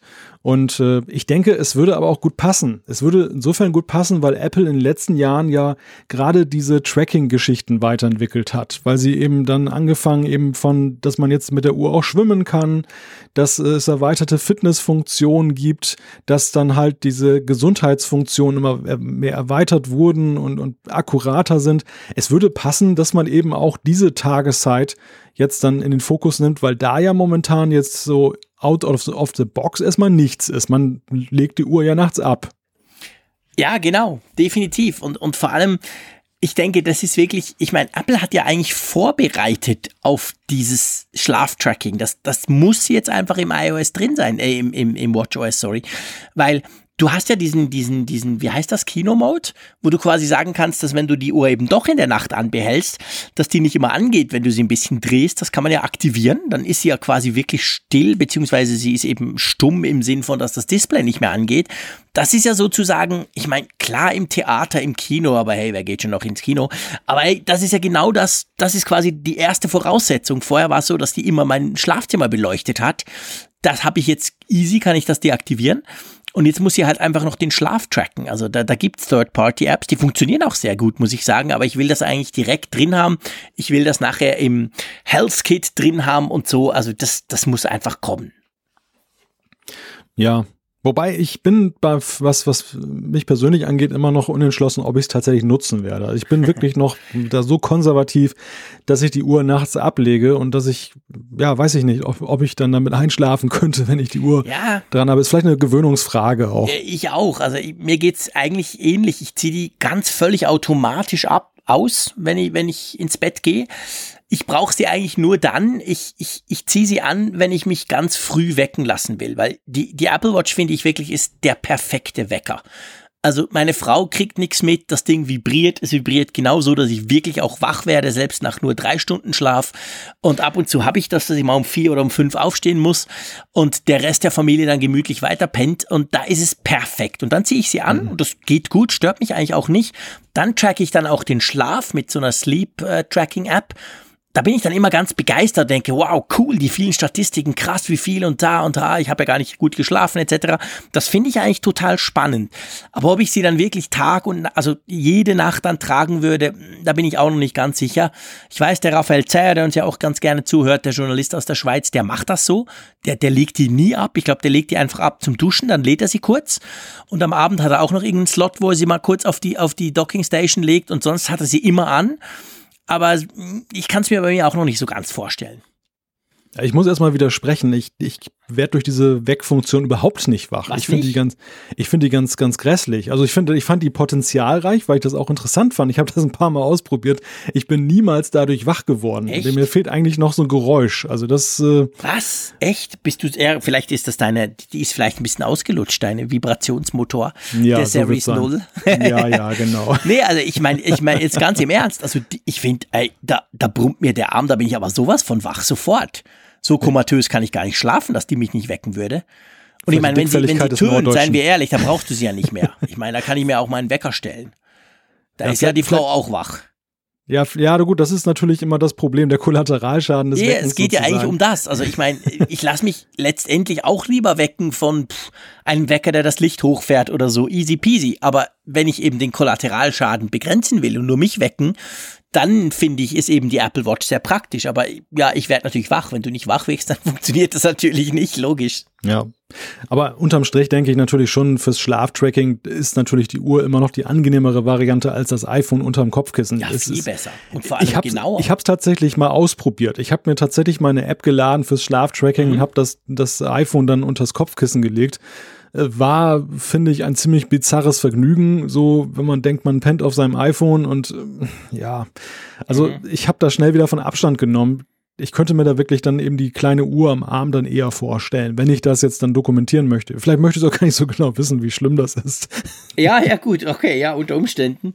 Nee, also ich meine, es ist natürlich sehr genau. Also ich meine, er trackt natürlich er kann es halt schon genauer auswerten, weil er dir auch noch den Puls trackt. Du siehst, wie du, wie du, wie deine Pulsfrequenz sich verändert. Also eben statistisch gesehen finde ich das recht faszinierend, muss ich sagen.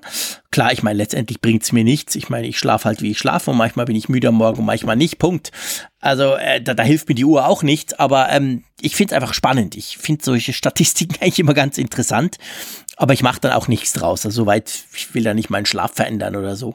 Gut, gucken wir mal. WatchOS 5, denke ich, wird vorgestellt werden ähm, an der WWDC, wie alles andere auch. Und wie stark wir daneben liegen, das wissen wir dann spätestens in zehn Tagen.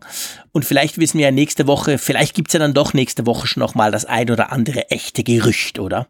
Genau, wir warten mal ab, was kommt, ob da vielleicht noch irgendwie was durchsickert und wenn nicht, dann können wir den Realitätsabgleich dann in zwei Wochen machen. Genau, das werden wir auf jeden Fall tun.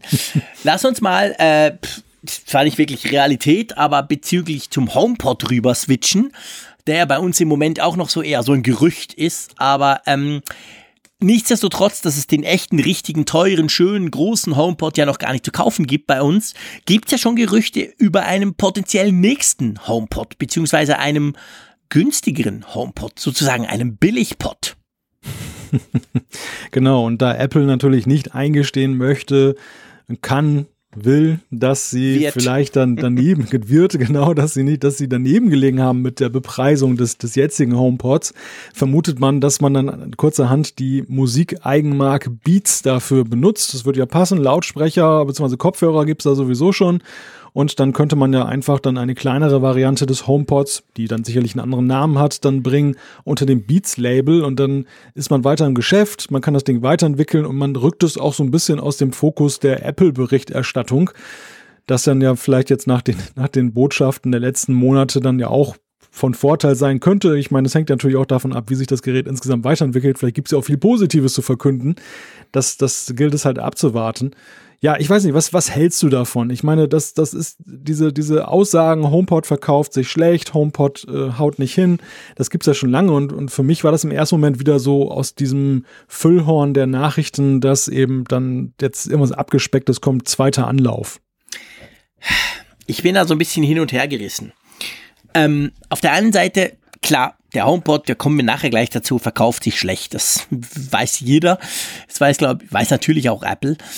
Äh, und natürlich, der Preis ist, ist ganz ein großes Ding. Ich meine, das Ding ist, seien wir ehrlich, teuer ich möchte jetzt nicht gerade sagen schweineteuer, aber ist schon sehr teuer eigentlich.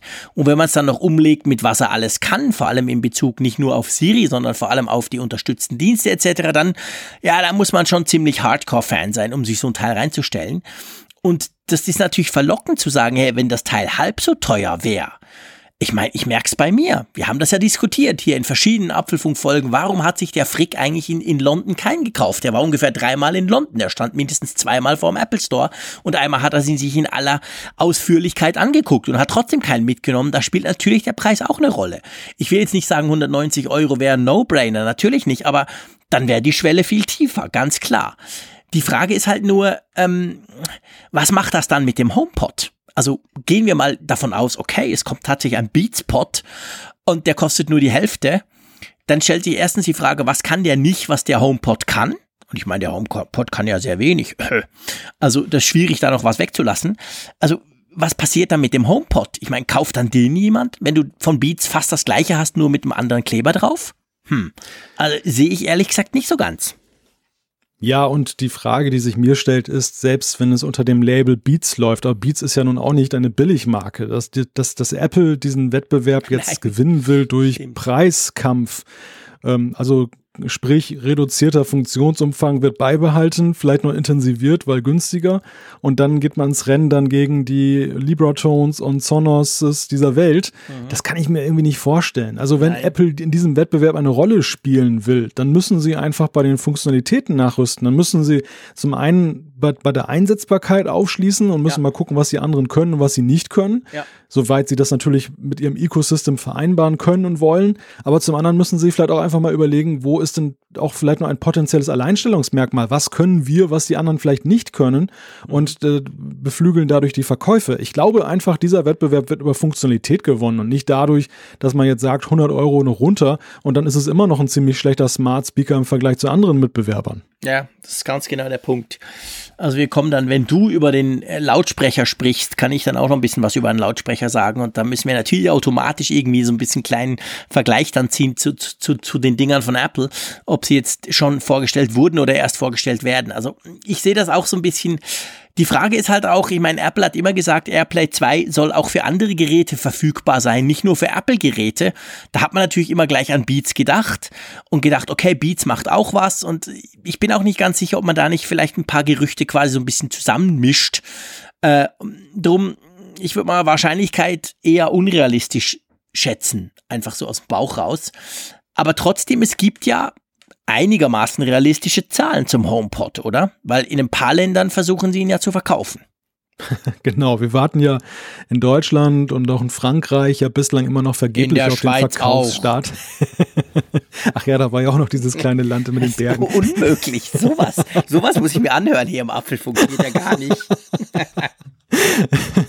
Nein, das war natürlich nicht ernst gemeint, aber ich zeig dir dann gleich das kleine Land in Frankfurt, mein Lieber. es gibt jetzt auf jeden Fall Aussagen eines Analysten, der ähm, mal ausgerechnet hat oder aufgrund von Befragungen eben ermittelt hat, wie könnte der Verkauf des HomePods in den Ländern Großbritannien, USA da bislang so funktioniert haben. Und ähm, der ist zu den, der Einschätzung gekommen, 6% Marktanteil an jetzt bei den verkauften Geräten in dem Vergleichszeitraum und insgesamt 600.000 Geräte. Das klingt ja erstmal so beim ersten Hören für ein Pioniergerät, für einen ganz neuen Player am Markt nicht wenig, aber für eine Marke wie Apple ist es ja doch recht wenig, oder? Ja, definitiv, klar. Also ich meine, die wollen natürlich mit, mit Amazon, äh, mit, mit seinen Speakers konkurrenzieren oder was heißt, ob sie es wollen oder nicht. Sie müssen, sie tun es einfach. Sie konkurrenzieren mit denen, sie konkurrenzieren mit allen anderen smarten Speakers. Sonos habe ich ja schon oft erwähnt, hier im Apfelfunk etc. Und da sind natürlich 600.000 Geräte, vor allem 6% Marktanteil. Pff, ja, das ist sicher nicht die Ambition, die Apple gerne, gerne, gerne haben möchte.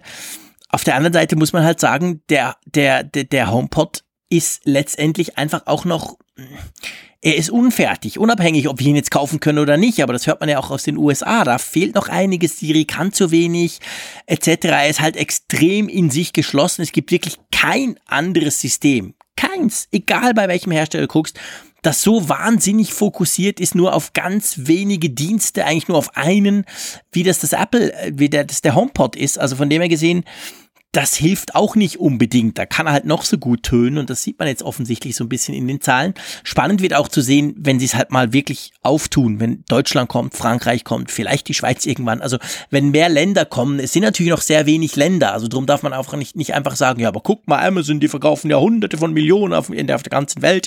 Ich meine, Apple verkauft das Ding ja auch noch fast eigentlich nur in den USA, Kanada, glaube ich, Australien und Großbritannien. Ich meine, mhm. ja, der, der Markt ist ist noch nicht so riesig.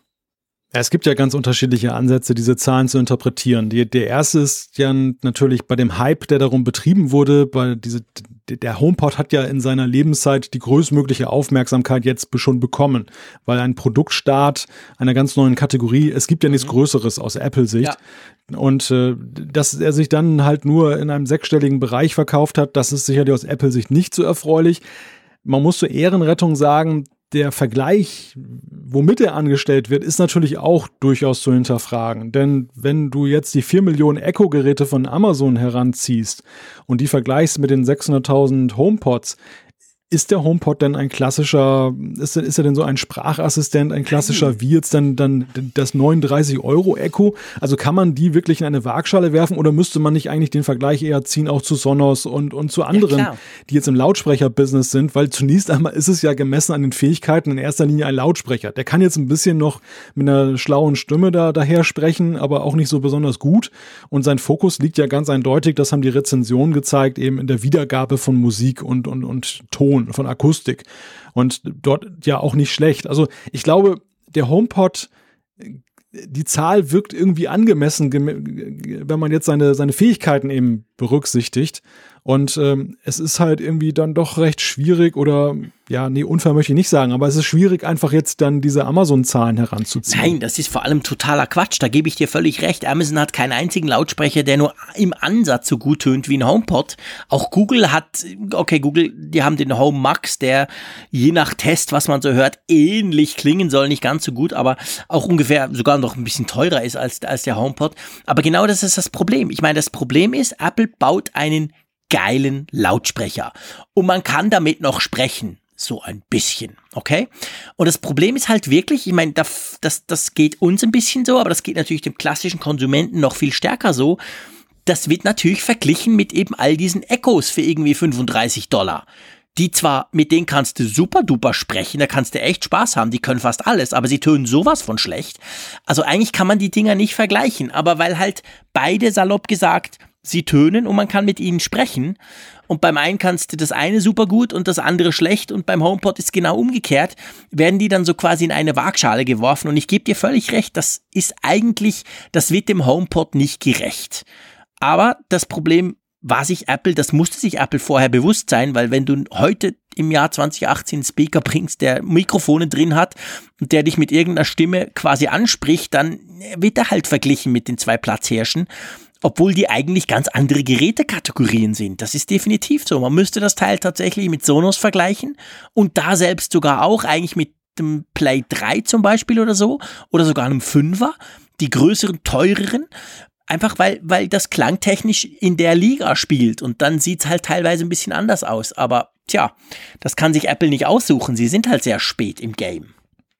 Ja, und äh, ich meine, sie, sie lassen sich natürlich ja auch durchaus eingruppieren. Das, das ist ja auch die, eine der Schwächen des HomePods, dass er dann, es gibt die Erklärung von Apple, was er sein soll und was er nicht sein soll. Sie haben ja immer wieder betont, dass sie eben sie, sie sich gerade nicht in der Liga der Echos sehen momentan.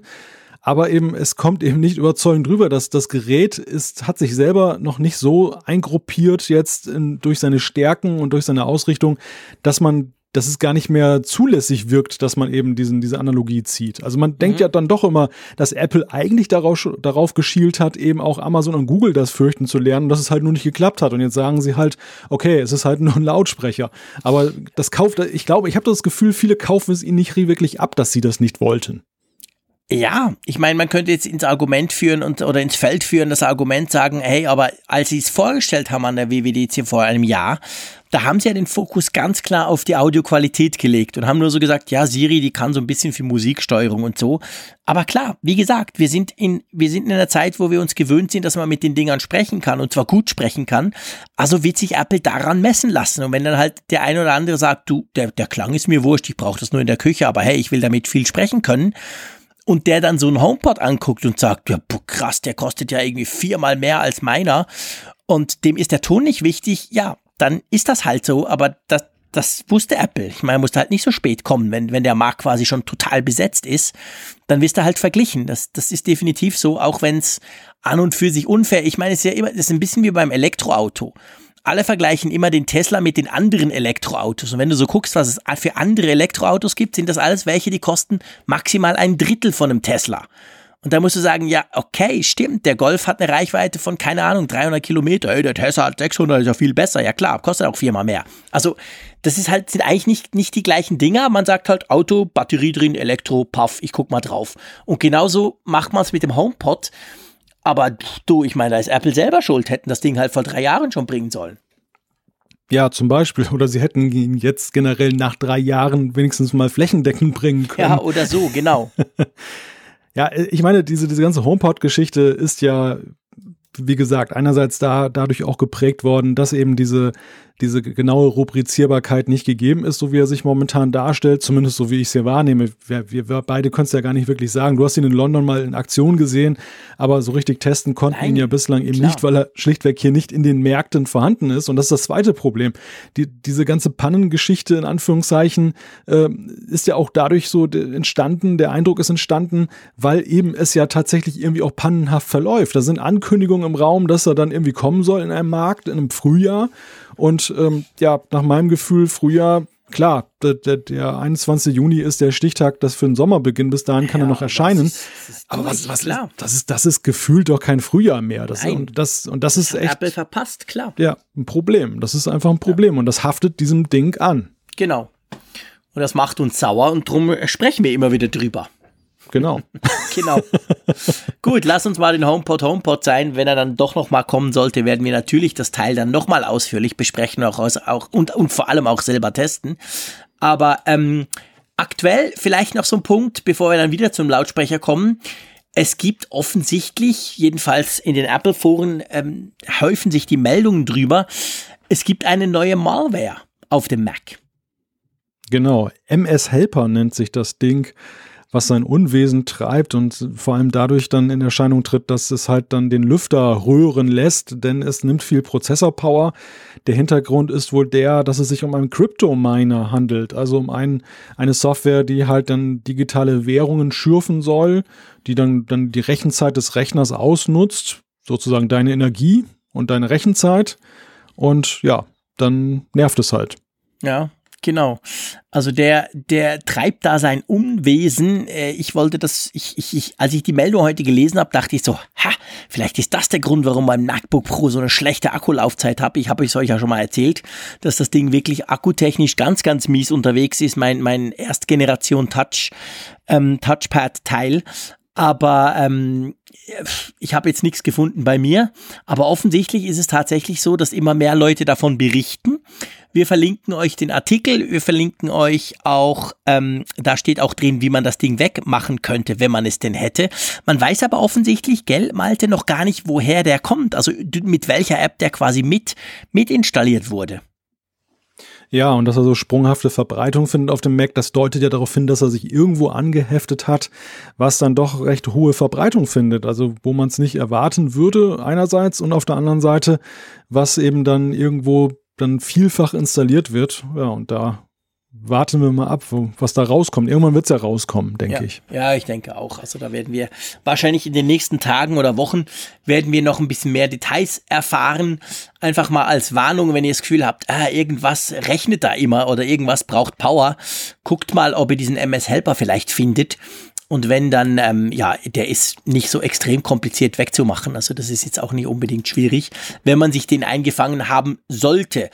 Eingefangen, Malte, hast du dir einen Lautsprecher, aber eben nicht den HomePod, auch wenn du den sicher auch gern getestet hättest, sondern was anderes mit einem, wie ich finde, absolut idiotischen Namen.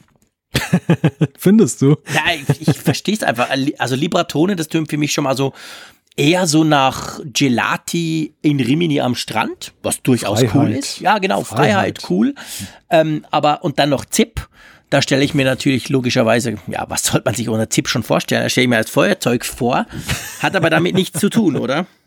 Nein, hat damit überhaupt nichts zu tun. Aber gut, äh, du hast vielleicht dahingehend recht, dass wenn jemand ins Geschäft geht und das Ding bestellt und weiß dann nicht den Namen auszusprechen, dass das wahrscheinlich für Gelächter dann sorgen kann. genau. Äh, ist aber auch dann so ein Ding, glaube ich, was eher online bestellt wird. Insofern fällt es nicht ins Gewicht. Also der Libratone Zip ist sozusagen für uns, die wir in Ländern leben, die noch keinen HomePod haben, dann so die Ersatzdroge. Man, man kann dann eben, man hat einen runden Zylinder, das Ding ist höher, glaube ich, als der HomePod, ein bisschen schmaler und äh, ist halt ein ziemlich guter Lautsprecher, der im Gegensatz zum HomePod auch sehr viele Möglichkeiten hat, wie man ihn verbinden kann. Man kann einerseits per Airplay arbeiten, man kann sich per Bluetooth mit dem Ding verbinden, man kann über WLAN, kann man Internet-Radio-Stationen abspielen und das Tolle ist, er ist über Netzstärke anschließbar, aber genauso hat er auch einen Akku eingebaut. Das heißt, man kann ihn stundenlang irgendwo betreiben in der Ecke, wo dann keine Steckdose ist, ah, okay. be bevor man ihn wieder anstöpseln muss. Und das muss ich sagen, hat mich beim Test so fasziniert. Also diese, diese cool. Vielzahl an, an Verbindungsmöglichkeiten. Er deckt wirklich alles Mögliche ab, zum Beispiel auch Spotify Connect und so. Er kann, er kann eigentlich wirklich alles, was so, so State of the Art ist. Du kannst selbst sogar noch so ein Olles 3,5 äh, Millimeter Klinkenstecker-Dings da Kabel rein machen und das verbinden. Und damit ist er natürlich unglaublich äh, ein, vielseitig einsetzbar. Zum anderen, der Ton ist ziemlich gut und dann gibt es eine App auch für iOS, die ist auch, also bis aufs Design, ich mag das Design, ich mag ja keine Apps, muss ich dir sagen, die so auf eigene Design-Akzente setzen, auf Krampf nach dem Motto, ich muss mich optisch unterscheiden. Da bin ich kein mhm. Fan von. Ähm, es gibt sicherlich gelungene Beispiele, gar keine Frage, aber in, in vielen Fällen denke ich immer, es ist irgendwie völlig unnötig und äh, bürdet mir als Nutzer dann zusätzliche Orientierung auf, die ich nicht haben muss, wenn ich dann Standard-UI habe. Mhm. Aber gut, das ist eine persönliche Einstellung. Der, der Name ZIP, das muss man vielleicht auch erklären, der hat damit zu tun, du kannst halt dann da diesen Fellüberzug über dem, dem Lautsprecher, den kannst du austauschen. Du kannst Echt? das Ding dann irgendwie dann, das hat so einen Reißverschluss, dann kannst du den Reißverschluss aufmachen und dann ausrasten und dann mit sehr viel Fingerspitzengefühl kannst du das Teil dann da runterziehen. Das ist aber wirklich ein Akt, kann ich dir sagen. Also diese, diese Austauschdinger kosten 29 Euro. Und äh, ja, du bist sicherlich eine halbe Stunde beschäftigt, bis du das so richtig schön sitzen hast, die Meinst ganze du, das Sache. Das macht man dann. Das, das macht jemand. Ja, das habe ich mich auch gefragt. Also es ist natürlich so mit das Aushängeschild, es ist so diese, dieses Log-Argument, du kannst es irgendwie dann anpassen, wenn du mal den Raum wechselst, wenn du es weitergibst, du kannst halt irgendwie was dran ändern, du musst nicht ein neues Gerät kaufen für ein neues Aussehen. Gleichzeitig ist es aber eben ja doch so, das ist halt nur dieses Fell, was über dem Lautsprecher ist und dann unten hast du ja immer noch so einen Sockel und oben auch so eine Spitze, die sind gleichbleibend. Mhm. Und ja, ich, ich denke halt, das wird man allenfalls als Spielerei einmal machen und dann wird man es ja. sein lassen und dann, dann hat sich das. Es ist, es ist ein Marketinginstrument. Es ist legitim, dass man sowas macht, aber ich, ich denke nicht, dass das irgendwie ein ausschlaggebender Grund sein könnte, jetzt dann zu sagen, das ist besser oder schlechter als andere Lautsprecher. Okay. Wie tönt das Teil? Extrem gut, extrem gut. Also äh, ich muss jetzt sagen, äh, mir fehlen natürlich, ich bin jetzt nicht der, der riesige audiophile ähm, Stereoanlagenbesitzer, der jetzt dann irgendwie die, die, diese Maßstäbe hat. Ich, ich ähm, schaue halt dann so ein bisschen also mit den Augen oder mit den Ohren des Laien vergleiche ich das. Aber ich würde schon sagen, dass das eben einer Mittelklasse Stereoanlage gleichkommt, das Ding. Und dafür, dass es ja nun so klein und überschaubar ist und, und äh, sehr portabel ist, ist das ja schon eine sehr bemerkenswerte Leistung. Also allemal äh, deutlich besser als jetzt natürlich jede dieser kleinen Lautsprecherlösungen, okay. die es da so gibt. Und das ist schon, das ist schon respektabel. Ich meine, das Ding hat ja auch einen respektablen Preis. Das ist ja mit 300 Stimmt. Euro auch nicht ganz günstig. Ja. Damit, damit geht es schon so, und da müssen wir das böse Wort dann wieder HomePod in den Mund nehmen. Das geht in die HomePod-Kategorie so rein mhm. von der Preisklasse. Mhm. Und äh, dementsprechend ist natürlich gerade bei iOS-Nutzern die Erwartung recht hoch, die jetzt dann überlegen, ob sie dann noch auf dem HomePod warten oder ob sie auf ZIP gehen. Ja. Was würdest du jetzt empfehlen? Klar, du hast den HomePod auch noch nicht getestet. Du hast jetzt diesen, diesen Zip mal ausführlich getestet. Äh, was mich noch interessieren würde, ist der, also wie autark lässt sich der einsetzen? Also auf der einen Seite hast du den Akku, das ist natürlich super. Ich meine, da ist er mega autark. Aber für mich immer wichtig bei dieser äh, Speaker-Frage, bei der Lautsprecherfrage ist das, kann ich dem Ding sagen, spiel jetzt das und danach habe ich mein iPhone wieder für mich? Oder ist der, wird der quasi einfach angestreamt und da ist dann halt dein Gerät blockiert quasi? Dein, dein Gerät ist blockiert. Also okay. du, du gehst dann tatsächlich, wenn du das iPhone benutzt als Steuergerät, dann nutzt du das als Airplay-Lautsprecher. Das mhm. ist ja so, als wenn du auf das Apple TV zum ja. Beispiel dann streamst hat den Vorteil, dass du eben die Bedienungselemente des iPhones so nutzen kannst, auch zum Beispiel im Standby. Dann, wenn du dein, ja. dein iPhone jetzt dann aus hast, du kannst trotzdem die Lautstärke-Tasten benutzen und das kommt dann direkt als Fernbedienung auf dem Libratone-Gerät an. Das ist praktisch. Das finde ich besser, als wenn du erst die App aufmachen musst, entsperren und so weiter. Und wenn du gerade die laute Passage Klar. ist, dann muss es ja auch schnell gehen. Ja. Das, das ist gut, aber es hat natürlich dann den in Anführungszeichen Nachteil, dass eben dann das Audio-Device oder der Audio-Output dann eben blockiert ist, dass du eben dann eben in dem Moment jetzt nichts anderes damit machen kannst. Halte ich aber für verschmerzbar. Es ist auch so, ich habe es auch vom Mac mal ge getestet. Du mhm. kannst ja im Mac auch ja dann in den Toneinstellungen genau. sagen, externer Lautsprecher. Das funktionierte auch sehr gut. Also das, das, das ist schon, das, das hat schon wirklich was für sich, ähm, wie einfach es ist, sich mit dem Ding zu verbinden. Bei der ja. Installation übrigens, das läuft so ein bisschen wie beim Echo ab von, von Amazon, dass du eben, dass das Ding äh, stellt sich als WLAN-Router dann vor. Du, mhm. du verbindest dich damit, dann hast du diese App, dann hinterlegst du einmal die Zugangsdaten fürs WLAN und fortan hast du halt dann Zugriff darauf und der steht im Netzwerk bereit. Cool. Okay. Alles klar. Ähm, dann warst, warst du grundsätzlich zufrieden? Ja, doch. Schon, also ich ich fand das Ding schon ziemlich begeisternd, auch gerade eben wegen der vielfältigen Möglichkeiten, weil du echt nicht dieses, diese, diese Gedankensperre, die du halt jetzt beim HomePod hast, wo, wie gesagt, wir haben ihn ja noch nicht in der Realität getestet, aber wir kennen ja seine Spezifikation. Und dass du halt drüber nachdenken musst, kann ich das jetzt damit verbinden? Kann ich den jetzt dort einsetzen? Ich finde das einfach, ich finde einfach die Möglichkeiten klasse. Egal, ob ich sie jetzt nutze oder nicht, aber dass ich das Gefühl habe, ich könnte theoretisch zum Beispiel jetzt auch noch über den Klinkenstecker da was anstöpseln. Ja. Ich könnte also zum Beispiel auch meinen Fernseher bei, bei Bedarf dann mal da anstöpseln anstöpseln und den damit benutzen. Das finde ich einfach klasse, dass ich da mhm. nicht jetzt so denken muss, hm, ja, du hast jetzt so ein super geiler Monster-Gerät mit einem super Sound, aber du kannst viele Dinge gar nicht anschließen. Das hast du mit diesem Libra-Tone-Zip nicht. Ich glaube trotzdem, dass gerade weil er dem HomePod ja in mancherlei Hinsicht so vom Aussehen und, und, von der ganzen Vermarktung her ähnlich ist, dass das dann doch schwer haben könnte, gegen die Aura Apples dann noch zu mhm. bestehen. Also das, das glaube ich, ist schon eine, eine, schwere Hypothek für die Zukunft, zumindest eben für, wenn man Apple-Nutzer anspricht. Und ich habe das Gefühl, so marketingtechnisch, die gehen halt sehr stark in die Richtung, dass sie sagen, Apple-Nutzer sind unsere Zielgruppe, auch wenn Android-Nutzer das ja genauso verwenden können. Wie, wie streamt denn ein Android-Nutzer drauf? Einfach mit dem Airplay, also die haben ja nicht Airplay, aber die haben was ähnliches, oder? Genau, mit dem entsprechenden Verfahren dann okay. auch. Okay. Ja, spannend. Interessant. Gut, ich würde sagen, ähm, ich will das jetzt nicht noch, äh, ich habe jetzt gerade noch überlegt, ob ich über meinen neuen Sonos sprechen soll, der so eine lustige Mischung aus, mit dem man jetzt eben auch sprechen kann, mein Sonos One, aber ich schlage vor, das machen wir ein andermal. Wir sind ja schon relativ fortgeschritten und wir wollen ja noch die Umfrage der Woche und die eine oder andere Zuschrift machen. Einverstanden? Genau.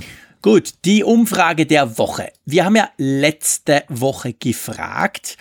Da ging es ja um die ganzen äh, Content und Serien, die man Apple zuschreibt, wo man sagt, Apple mache vielleicht was in Zukunft.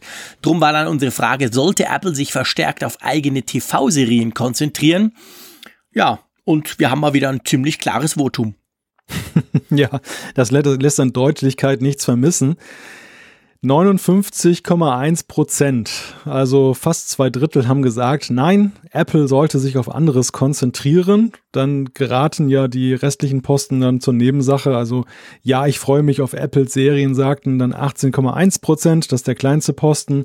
Und weiß ich noch nicht, unentschlossen sind 22,8 Prozent. Ja, ich glaube, das müssen wir nicht mehr weiter diskutieren. Uns geht's ja ähnlich, würde ich mal sagen, so anhalt der letzt, letzten Diskussion von letzter Woche. 1717 Teilnehmer haben mitgemacht. Klasse Wert, das ist fantastisch, vielen Dank. Mitmachen könnt ihr ja wie immer in der Funkgeräte-App der App zum Apfelfunk, wo ihr dann eben diese entsprechenden Umfragen auch quasi bewerten bzw. eben ausfüllen könnt. Und wir haben natürlich wieder eine neue Umfrage und relativ logisch würde ich mal sagen, dreht sie sich um die WWDC. Genau, ihr habt ja schon festgestellt, dass wir ja selber noch unentschlossen sind, wie spannend wir diese Weltentwicklerkonferenz in diesem Jahr finden. Also es tendiert ja zwischen, das wird nicht besonders spannend und äh, es könnte hochspannend werden. Wir wollen einfach mal die Frage an euch weitergeben. Wie empfindet ihr das? Also mit welchen Gefühlen seht ihr dieser WWDC Keynote 2018 entgegen? Wie spannend könnte sie eurer Ansicht nach werden. Und da gibt es dann auf einer Phalanx von sehr spannend bis äh, ich erwarte nicht viel, alles Mögliche. Genau, ganz genau. Da könnt ihr quasi mal so ein bisschen die Erwartungshaltung fragen wir da ab. Die könnt ihr da eingeben. Das interessiert uns tatsächlich sehr, was ihr davon haltet. Und ja, nächste Woche werden wir das Ganze dann natürlich entsprechend auswerten und mal gucken, wie es dann aussieht, wo er dann die WWDC noch ein bisschen näher kommt. Also ich freue mich trotzdem schon drauf. Ich finde das natürlich spannend und vor allem natürlich können wir da im Apfelfunk wunderbar drüber sprechen. Das ist auch sehr cool. Gut, wollen wir mal zum Feedback gehen? Genau, soll ich mal eine vorziehen, die ja, sich auf das. eine Frage der letzten Woche betrifft, äh, bezieht. Und zwar hat uns der Lars geschrieben, es ging ja um dieses Problem, was uns ein Nutzer geschildert hat mit der Wahl, Anwahl von Telefonnummern. Mhm. Und da hat uns der Lars geschrieben, ich habe gerade über das Problem mit den Nullnummern und dem Telefonieren gelesen, gehört. Ich hatte das auch. Ich habe damals alle Telefonnummern auf die internationale Rufnummer angepasst und die Wählhilfe in der Telefon-App deaktiviert. Dann war es gut, schreibt er. Sehr spannend. Ja, das ist doch interessant, definitiv. Also mal gucken. Ähm, vielleicht hilft ja das dann dem Michael, der das Problem hatte. Ich spring mal ein bisschen runter, okay? Wir können ja mal so ein bisschen rumspringen. Wir müssen das ja nicht unbedingt äh, chronologisch machen. Da kommen auch ein bisschen andere noch dran. Und zwar der Julius hat uns was geschrieben und das fand ich auch ganz interessant. Und zwar gerade bezüglich zu Google. Ihr erinnert euch, in der vorletzten Folge haben wir aus, ausführlich die Google I.O. und vor allem über diese Möglichkeit, die Google vorgestellt hat, dass Google quasi jemanden anruft und irgendwas macht. Und er gibt dem Ganzen, wie ich finde, so ein bisschen eine andere, eine andere Perspektive. Und zwar sagt er, wir haben ja gesagt, es ist eigentlich recht unfair für die Leute, die wissen ja gar nicht, dass sie von einem Computer angerufen werden und geht denn das und darf das Google und so. Er schreibt, bezüglich des neuen Features von Google, sich Termine machen zu lassen, möchte ich aus der Perspektive des Angerufenen einen Punkt in die Diskussion einbringen. Als Auszubildender in einer Praxis hat man es oft mit Patienten zu tun, die, sei es durch Stress oder aber weil sie einfach so sind, leider sehr forsch und teilweise auch sehr unverschämt am Telefon sein können, was dann oft zu schlechter Stimmung bei einem selber führt. Wenn man aber nun von Google angerufen wird, ist davon auszugehen, dass sich der virtuelle Assistent nicht im Ton vergreift und vor allem das Gespräch auch sehr zielführend durchführt, was mir selbst einfach enorm viel Zeit spart. Daher bin ich sehr gespannt auf die Umsetzung von Google und hoffe eigentlich, dass es meinen Alltag entscheidend verbessern kann. Das ist jetzt auch, finde ich, mal eine spannende Sicht auf dieses Thema, oder? Ja, ja, also das, das, das zeigt, dass äh, letztendlich das nicht nur negativ begleitet wird, sondern dass man auch in den äh, Voice-Assistenten eine Chance sieht, wieder etwas vernünftigeren Umgang in die Menschheit hineinzubringen. Ja, ja, ja, ganz genau. Ich meine, das zeigt natürlich halt, dass ja nicht nur im Internet manchmal die Umgangsformen äh, deutlich zu wünschen übrig lassen, sondern eben auch beim Telefonieren oder generell im persönlichen Umgang. Und das wäre dann quasi sozusagen eine Lösung. Ja, magst du ein anderes hervorpicken? Ja, ich, ich möchte mal ein Thema aufgreifen, das ähm, ich über die Zuschrift hinaus dann auch ein bisschen mit dir diskutieren möchte, weil mich das jetzt gerade in den letzten Wochen sehr beschäftigt hat mit der Frage, wie, wie siehst du das? Der Udo hat uns geschrieben und äh, ich zitiere mal eine kleine Passage. Er weist uns darauf hin, nochmal das Thema mit den MacBook Pro Tastaturen. Ja. Wir hatten ja drüber gesprochen, Butterfly, dass dann Staubkörnchen oder Krümelchen genügen, um diese ganze Tastatur außer Kraft zu setzen, mhm. dass dann eben Nutzer darüber klagen, dass sie schon mehrfach die reparieren lassen mussten, sehr kostspielig, sehr aufwendig. Und ähm, es gibt ja diese Diskussion, mittlerweile gibt es ja sogar eine Sammelklage in den USA gegen Apple in der Frage, Apple muss doch mal was machen. Die müssen das Problem anerkennen, dass es ein Massenproblem ist und sie müssen irgendwas tun. Und der Udo hat uns darauf hingewiesen, dass äh, es halt auch eine Petition bei change.org dazu gibt, die Apple dazu auffordert, die Tastaturen endlich durch eine funktionierende zu ersetzen und bereits ausgelieferte Notebooks zurückzurufen, schreibt er, es wäre schön, wenn ihr in eurer Sendung mal darauf hinweisen würdet. Ich denke, es liegt im Interesse vieler Apfelfunkhörer, dass die MacBook Pros wieder erstklassige Ware werden die Frage, die ich mir stelle, oder generell so, wie, wie siehst du eigentlich diese Petition? Glaubst du, dass Apple das in irgendeiner Weise bewegt? Das ist ja so eine Diskussion, die immer wieder geführt wird, weil es ja unglaublich viele von diesen Petitionen ja auch gibt. Es gibt ja eigentlich zu fast jedem Thema irgendetwas und wir kriegen ja auch immer mal wieder so die Bitte, könnt ihr nicht mal auf eine Petition hinweisen? Wie mhm. siehst du das? Also, ich denke nicht, dass Apple sich durch eine Petition bewegen lässt, irgendwelche Dinge zu verändern. Es ist natürlich ein generelles Problem bei solchen Petitionen, dass sie halt äh, gut gemeint sind, aber wahrscheinlich doch sehr oft bei den Firmen oder den Betroffenen irgendwie nur abprallen, was es natürlich durchaus geben kann. Und ich meine, letztendlich wir hier als Podcast, als nicht mehr ganz kleiner Podcast, das kann man natürlich auch sagen, wir sind auch Medium in dem Sinn, wenn die Medien das aufgreifen, wenn das ganz generell in der öffentlichen Wahrnehmung irgendeiner Form hochpoppt, dann sieht's meistens ein bisschen anders aus. Und dann ist es aber oft so, dass dann halt eine Firma reagiert, nicht unbedingt, weil jetzt 30.000 Leute so eine Petition digital unterschrieben haben, sondern weil viele Medien darüber berichtet haben, das Thema irgendwie breitgewalzt wurde, hin und her ging und dadurch plötzlich an Relevanz gewonnen hat. Ich finde jetzt in diesem Fall hier, das Schwierige an dem Thema ist tatsächlich abzuschätzen und das, das haben wir ja immer wieder, das diskutieren wir auch immer wieder, bei solchen Problemen, bei solchen ähm, Beispielen, dass irgendwo äh, irgendwas nicht funktioniert, bei Hardware zum Beispiel oder, oder manchmal auch bei Software. Es ist immer unglaublich schwierig abzuschätzen, wer denn alles betroffen ist. Auch in diesem Fall. Natürlich, man kann es, wenn man es von der Seite ansieht, die MacBook-Tastaturen sind, wenn du es mal schaffst, da einen Krümel reinzukriegen, sind sie echt scheiße, weil dann gehen sie gleich kaputt. Das ist, glaube ich, unbestritten. Jetzt ist nur die Frage, wie groß ist die Wahrscheinlichkeit und die Chance, dass du deine Tastatur verkrümelst, jetzt salopp gesagt nur in, in Bezug auf diesen einen Fall. Aber also es ist ja längst nicht so, dass bei allen diese Tastaturen nicht funktionieren. Wir haben ja letztes Mal oder in der Folge, wo wir darüber gesprochen haben, ging es ja darum, dass, dass quasi bei allen MacBook Pro Problemen, die da in den Apple Stores auftreten, ein überdurchschnittlich großer Teil war die Tastatur. Aber auch das heißt natürlich nicht, dass alle ein Problem haben mit der Tastatur. Du hast keins, ich habe keins obwohl ich sonst wahrlich genug Probleme mit meinem First Generation Touchbar MacBook Pro habe. Aber also das ist immer so was für mich abzuschätzen sehr schwierig. Was ist jetzt der Bass, weil es um Apple geht? Was ist jetzt das Internet halt, wo man kleine Themen sehr schnell hochkochen kann? Und was ist wirklich ein Designfehler, wo man einfach sagen muss, hey, das ist totaler Mist? Also ich, ich kann das nicht so abschätzen. Ich, hm. ich möchte nicht sagen, dass die MacBook Pro Tastaturen, diese neuen, diese ganz flachen, die ja mit dem ersten MacBook und dann eben mit dem MacBook Pro mit Touchbar eingeführt wurden, ich habe nicht das Gefühl, dass die per se total Mist sind und drum müsste sie Apple zurückziehen. Aber ich, ich bin da immer so ein bisschen lost. Weißt du, was ich meine?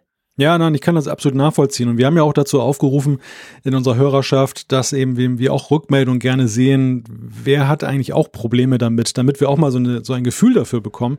Und der, der Rücklauf war ja so, es gab, glaube ich, ein, zwei Leute, die sich tatsächlich gemeldet haben, die gesagt haben, ich habe diese Probleme auch und ich hatte sie auch schon wiederholt und das ist Mist. Trotzdem ist das ja gemessen an der Masse der Hörer, die wir haben und was wir ansonsten manchmal an Feedback bekommen zu solchen Themen, ähm, sehr wenig. Ja, das genau. heißt, das, das, das, deckt sich so ein bisschen mit der Wahrnehmung auch der, des allgemeinen, der allgemeinen Diskussion im Netz, dass es dann eben schon eine gewisse Zahl von Nutzern betrifft und die auch dann ziemlich heftig und die auch ja durchaus nachvollziehbar verärgert sind. Mhm. Gleichzeitig aber eben nicht unbedingt jetzt die, die Zeichen darauf hindeuten, dass es ein absolutes Massenphänomen ist, dass also wirklich jeder zweite oder jeder Nutzer gar davon betroffen ist. Ja. Also es ist, es ist ganz schwer zu quantifizieren und, und ähm, diese, diese Petition, das Problem, was ich schon sehe, ist halt die, die illusorische Forderung. Dass ja. erstens wird unterstellt, dass Apple da etwas vorenthält, also dass sie, dass sie eine, einfach mal eine Ersatztastatur jetzt da in petto haben, die sie da einbauen können. Und dann läuft es. Ich glaube, wenn sie die hätten, dann hätten sie bei den Reklamationen das auch schon eingebaut. Dann gäbe es das Problem gar nicht mehr und äh, zum anderen, dass äh, sie eine gewaltige Rückrufaktion machen und alle MacBook Pros vom Markt nehmen. Also ich glaube, bis es dahin kommt, da muss schon sehr viel passieren. Ja. Das äh, ist halt, das ist halt Quatsch. Und ich deshalb glaube ich auch, dass diese Petitionen da keinen keinen Nutzen entfalten. bis eben auf, du hast es ja gesagt, einerseits die mediale Aufmerksamkeit. Ich glaube andererseits aber auch, dass wenn solche Petitionen eine gewisse Größe kriegen, das gleiche gilt für Sammelklagen, dass dann auch das zumindest Indikatoren sind, Signale. Ja, da, da geht ein Signal aus. Ich meine, auch, auch Sammelklagen gegen Apple und andere Konzerne gibt es in den USA tagtäglich und gegen jeden Mist. Das, das ist erstmal per se jetzt nicht dann eben das, das Anzeichen, dass da wirklich was im Argen ist. Aber wenn solche Dinge eine gewisse Größenordnung bekommen, wenn sie, wenn sie nachvollziehbar sind, wenn auch am Ende dann gerade beim Gerichtsverfahren ja auch dann ein Gericht urteilt, dann, dann entsteht natürlich schon ein, eine andere Gemengelage, als ja. jetzt dann eben, wenn einzelne Nutzer in Twitter darüber diskutieren, dass sie sagen, ich habe ein Problem, ja, ich habe es auch. Also das, das kann die Sache weiter noch in Bewegung bringen, aber ich glaube, wenn das wirklich ein absolutes Massenphänomen wäre, wenn wirklich jedes MacBook Pro dieses Problem hätte und jeder Nutzer, dann hätten wir schon eine ganz andere Diskussion im Raum. Ja, ja, das denke ich auch. Also ich, ich wenn es wirklich so weit gehen würde, dann, dann wäre es was anderes. Dann, dann hätte Apple aber auch reagiert. Es ist natürlich so und oft ist ja da Apple dann zwar spät, aber eigentlich doch erstaunlich, ich sag mal, intelligent. Es gibt ja oft so Rückrufe, die, die sind Jahre später oder manchmal deutlich später, wo es dann wirklich genau heißt, Geräte zwischen dann und dann, das sind nur die mit dieser Seriennummer etc da haben wir ein Problem, die werden ausgetauscht. Also es gibt durchaus immer wieder von Apple, gerade auch im Notebook-Bereich, so solche Rückrufe. Aber dann versuchen sie es natürlich auch immer so möglichst einzugrenzen, wo quasi potenziell wirklich Probleme sein können. Und es ist selten so, dass sie quasi sagen, wir nehmen eine ganze Charge zurück, das ganze 2017 von allen denen war, war Mist oder so. Das, das ist eigentlich nie der Fall. Ja. Ja, genau, das ist, das, ist das so. ist genau der Punkt. Ja, ich bin wirklich gespannt und das ist sicherlich auch ein Zeichen, wie Apple das Problem betrachtet, wie es denn weitergeht mit der Butterfly-Tastatur, wie, wie jetzt dann bei den künftigen mhm. MacBooks da die Tastatur beschaffen ist. Wenn wir da drastische Änderungen sehen, dann kann man da natürlich auch ein, ein, ein Indiz herauslesen, dass sie vielleicht selber an, anerkannt haben, dass das nicht so das Gelbe vom Ei war, die ganze Geschichte. Wenn es so weitergeht, dann relativiert das ja vielleicht auch wieder so ein bisschen. Ja, logisch, klar. Also es, es ist ganz schwer. Ich kann natürlich die Betroffenen auch völlig verstehen. Wenn ich jetzt dann so ein Problem habe mit so einem MacBook, dann, und ich muss da hinterherrennen. Allein die Tatsache, dass ich das irgendwie einschicken muss, muss darauf verzichten oder muss es da irgendwo hinbringen und dann ist es eine Weile weg. Das ist schon so, das ist schon der Horror. Und das ist natürlich gerade bei einem Produkt dieser, dieser, dieser, dieses Kostenfaktors, dieser Güte, ist das, ist das erstmal nicht gut. Das ist, das Nein, ist schlecht. Das ist der Horror, das geht gar nicht, klar. Und deshalb kann ich natürlich jeden verstehen, der da persönlich betroffen ist und dann sich da halb tot drüber ärgert. Da, da würde ich mich absolut genauso fühlen. Ja, absolut, logisch. Ich meine, jeder, der betroffen ist, für den ist das der totale Mist und der, der will nicht, dass das passiert und der hat ja unglaublich viel Geld auch ausgegeben. Aber es ist halt immer die Frage, wie viele dann wirklich betroffen sind. Also Ihr seht, wir sind da so ein bisschen ambivalent aufgestellt. Also nicht, dass ihr jetzt denkt, ja, die, die, die, die, die, die, die wollen ja nur Apple irgendwie, ähm, die wollen nur Apple quasi in Schutz nehmen. Das ist definitiv nicht der Fall. Aber man muss halt immer so ein bisschen, wenn man das gesamtheitlich versucht zu betrachten, muss man das so ein bisschen eben quasi aus dem Breiten gucken, wer ist wirklich betroffen, wo sind die Probleme, sind das wirklich tatsächlich generalisierende Probleme oder lässt sich es eben irgendwie eingrenzen auf, wenn du das machst, das und das, dann passiert unter Umständen das. Irgend sowas. Aber naja gut, mal gucken, wie sich das weiterentwickelt. Du hast es schon angetönt. Wir werden auch in der Entwicklung natürlich von den Notebooks dann quasi sehen, wenn plötzlich ganz eine andere Tastatur ist plötzlich und heißt, ja, die ist jetzt viel besser und so. Da wird zwar Apple nie zugeben, dass die vorher Mist war, aber das wäre dann schon ein ziemlich starker Indikator da drauf. Lieber Malte, wenn ich so auf unsere Uhr gucke, dann ist das für mich ein Indikator. Ich will jetzt nicht sagen, wir sollten ins Bett. Wir machen ja immer noch ein bisschen was am späten Mittwochabend, bis das Ganze online geht. Aber ich würde jetzt mal sagen, wir wollen ja die Geduld unserer Hörerschaft nicht allzu lange strapazieren. Drum bist du einverstanden, wenn wir diese 117. Folge langsam zu einem Ende bringen? Ja, 1 zu 0 für dich. ja, nö, 1 zu 1, wenn schon. Äh, nicht 1 zu 0, aber ähm, ja, ich würde mal sagen, es hat einen großen Spaß gemacht, wie immer. Es macht auch nächste Woche wieder Spaß. Ja, und dann erst übernächste Woche, wenn die WWDC war. Ha, da freue ich mich ja wirklich schon drauf. Ich freue mich auf jede Folge und ich freue mich natürlich auch, dass ihr wieder so zahlreich zuschaltet, uns so zahlreiche Zuschriften schickt, uns auch auf Twitter immer mal wieder belästigt, aber im positiven Sinne. Das macht ganz einfach riesen Spaß. Es ist total cool. Ich bedanke mich bei euch, liebe Hörerinnen und Hörer, und natürlich vor allem bei dir, lieber Malte.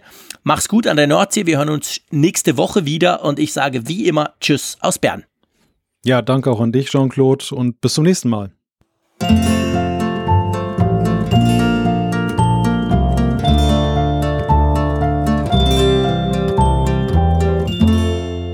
Alle Folgen im Überblick, Neuigkeiten per Push-Nachricht, Umfragen und die Hörerkarte. Dies und mehr in Funkgerät, der App zum Apfelfunk. Kostenlos im App Store.